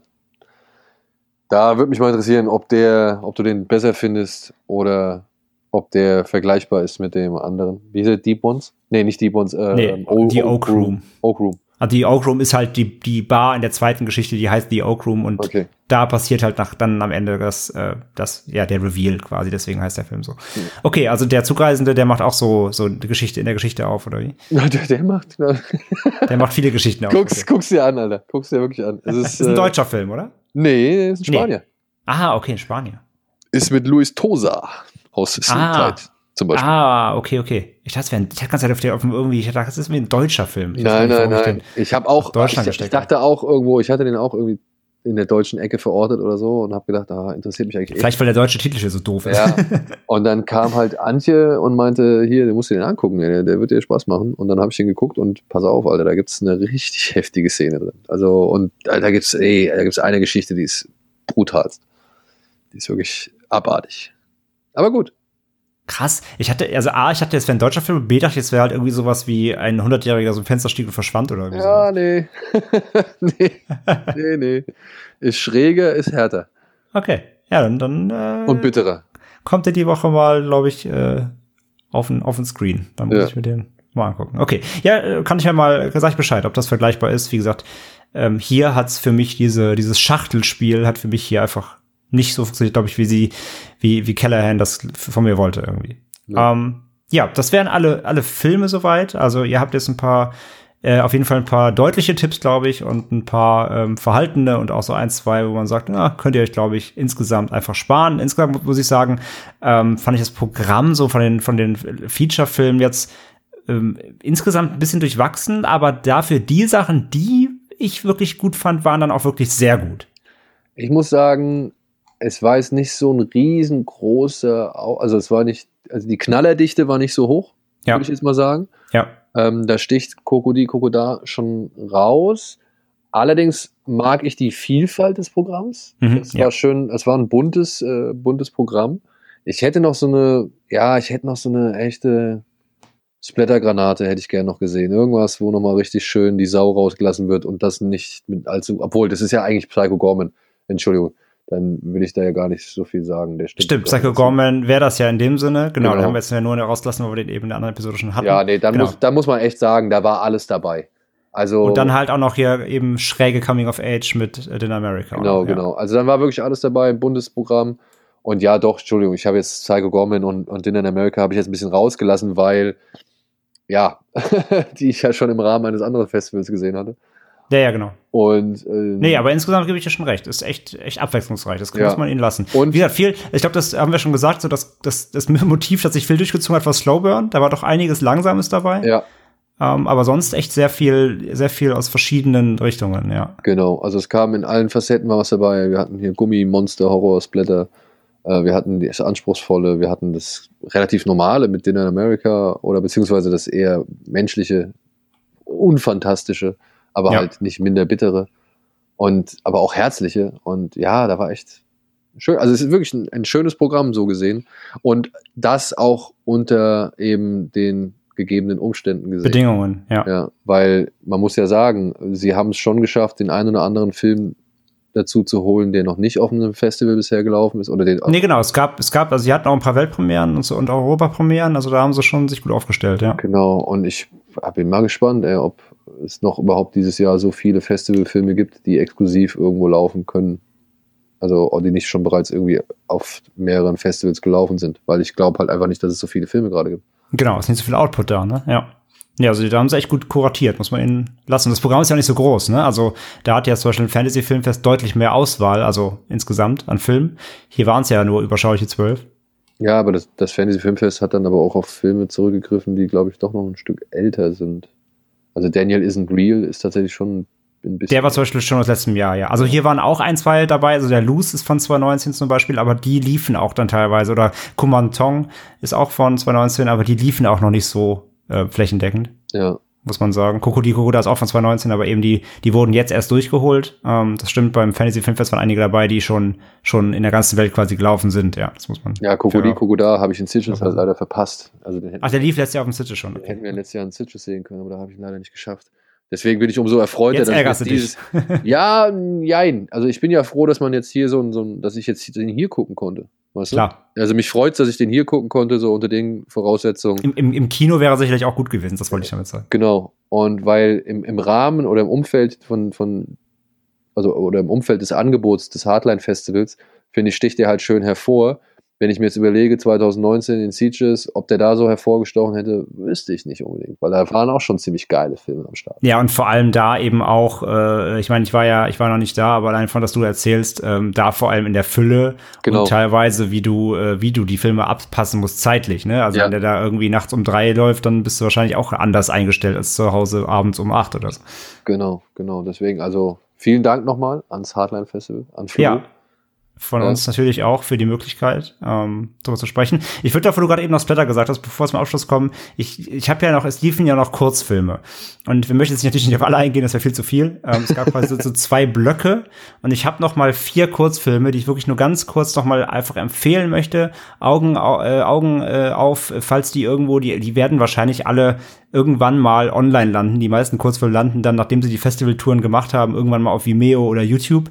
Ähm, zum Beispiel von einem von den äh, Filmen hier von Regisseuren habe ich auf Twitter sogar gesagt bekommen, dass der auf YouTube landen wird Anfang nächsten Jahres. Als ich darüber schon auf Twitter geschwärmt habe. Deswegen nur, äh, auch wenn du gerade mit Splatter sagst, zum Beispiel einer fand ich wirklich schön, äh, La Ultima Navidad del Universo, äh, übersetzt The Last Christmas of the Universe.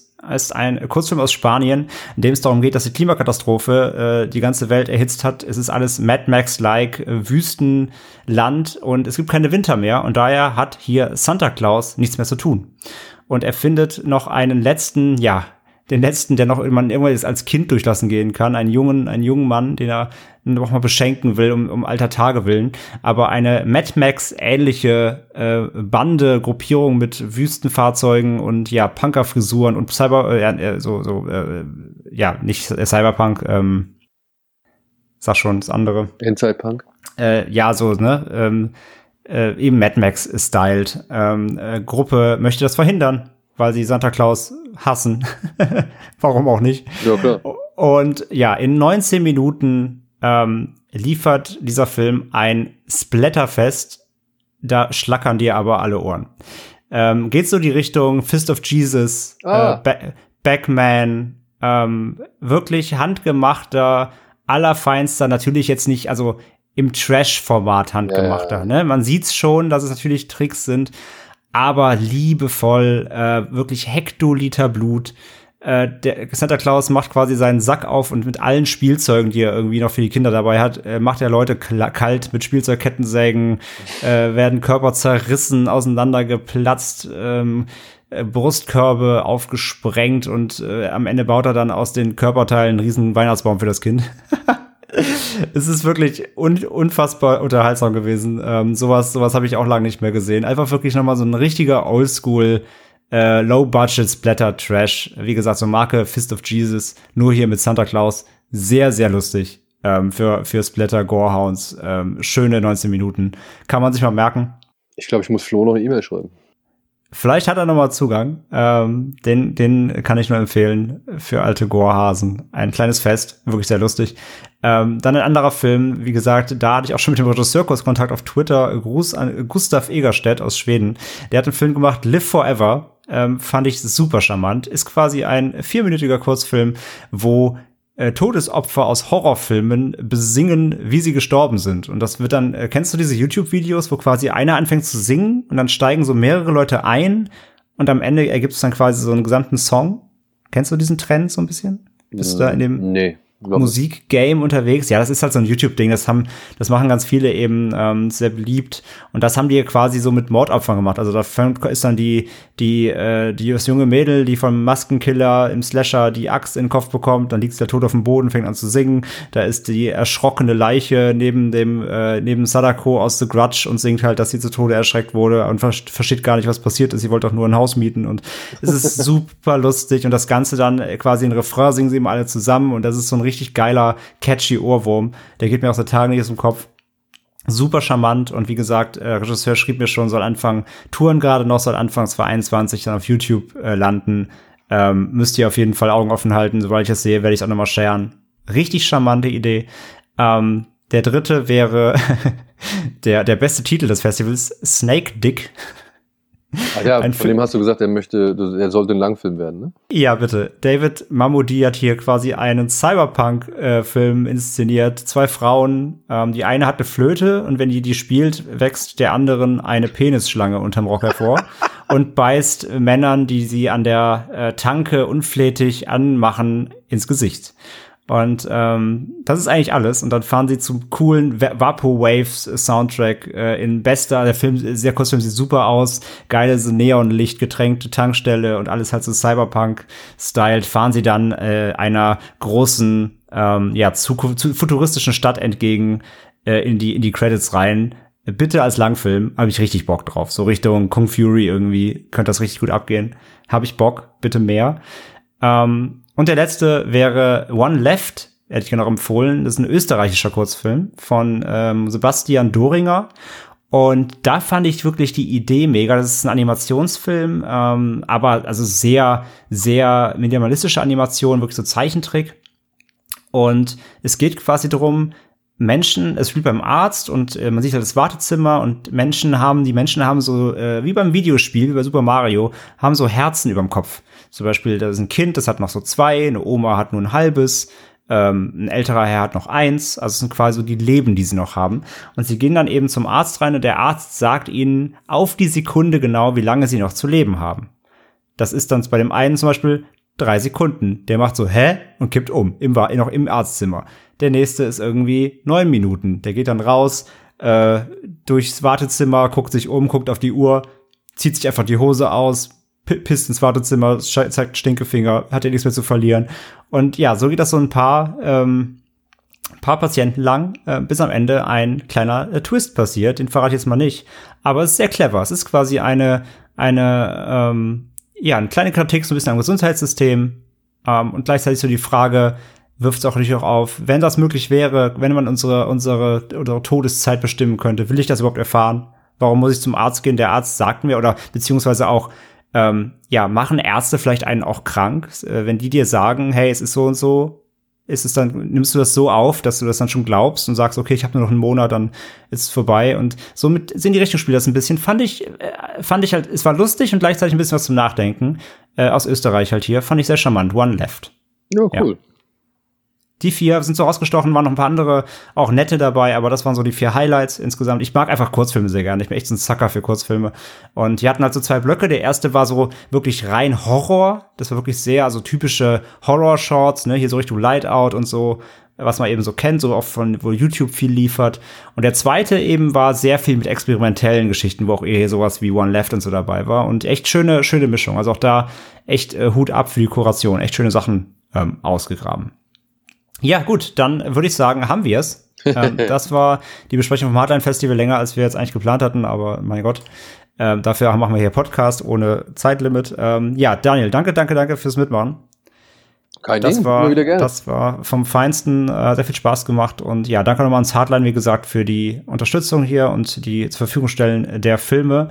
Und ähm, möchtest du noch irgendwas unseren Devils and Demons Zuschauern mitteilen? Hast du irgendwas Heißes im, im Feuer? Gibt es irgendwas, wo du äh, irgendwas anzukündigen? Gibt es irgendwas Geiles, was du bald noch machst? Irgendwas? Ich weiß ja nicht, wann erscheint das denn hier?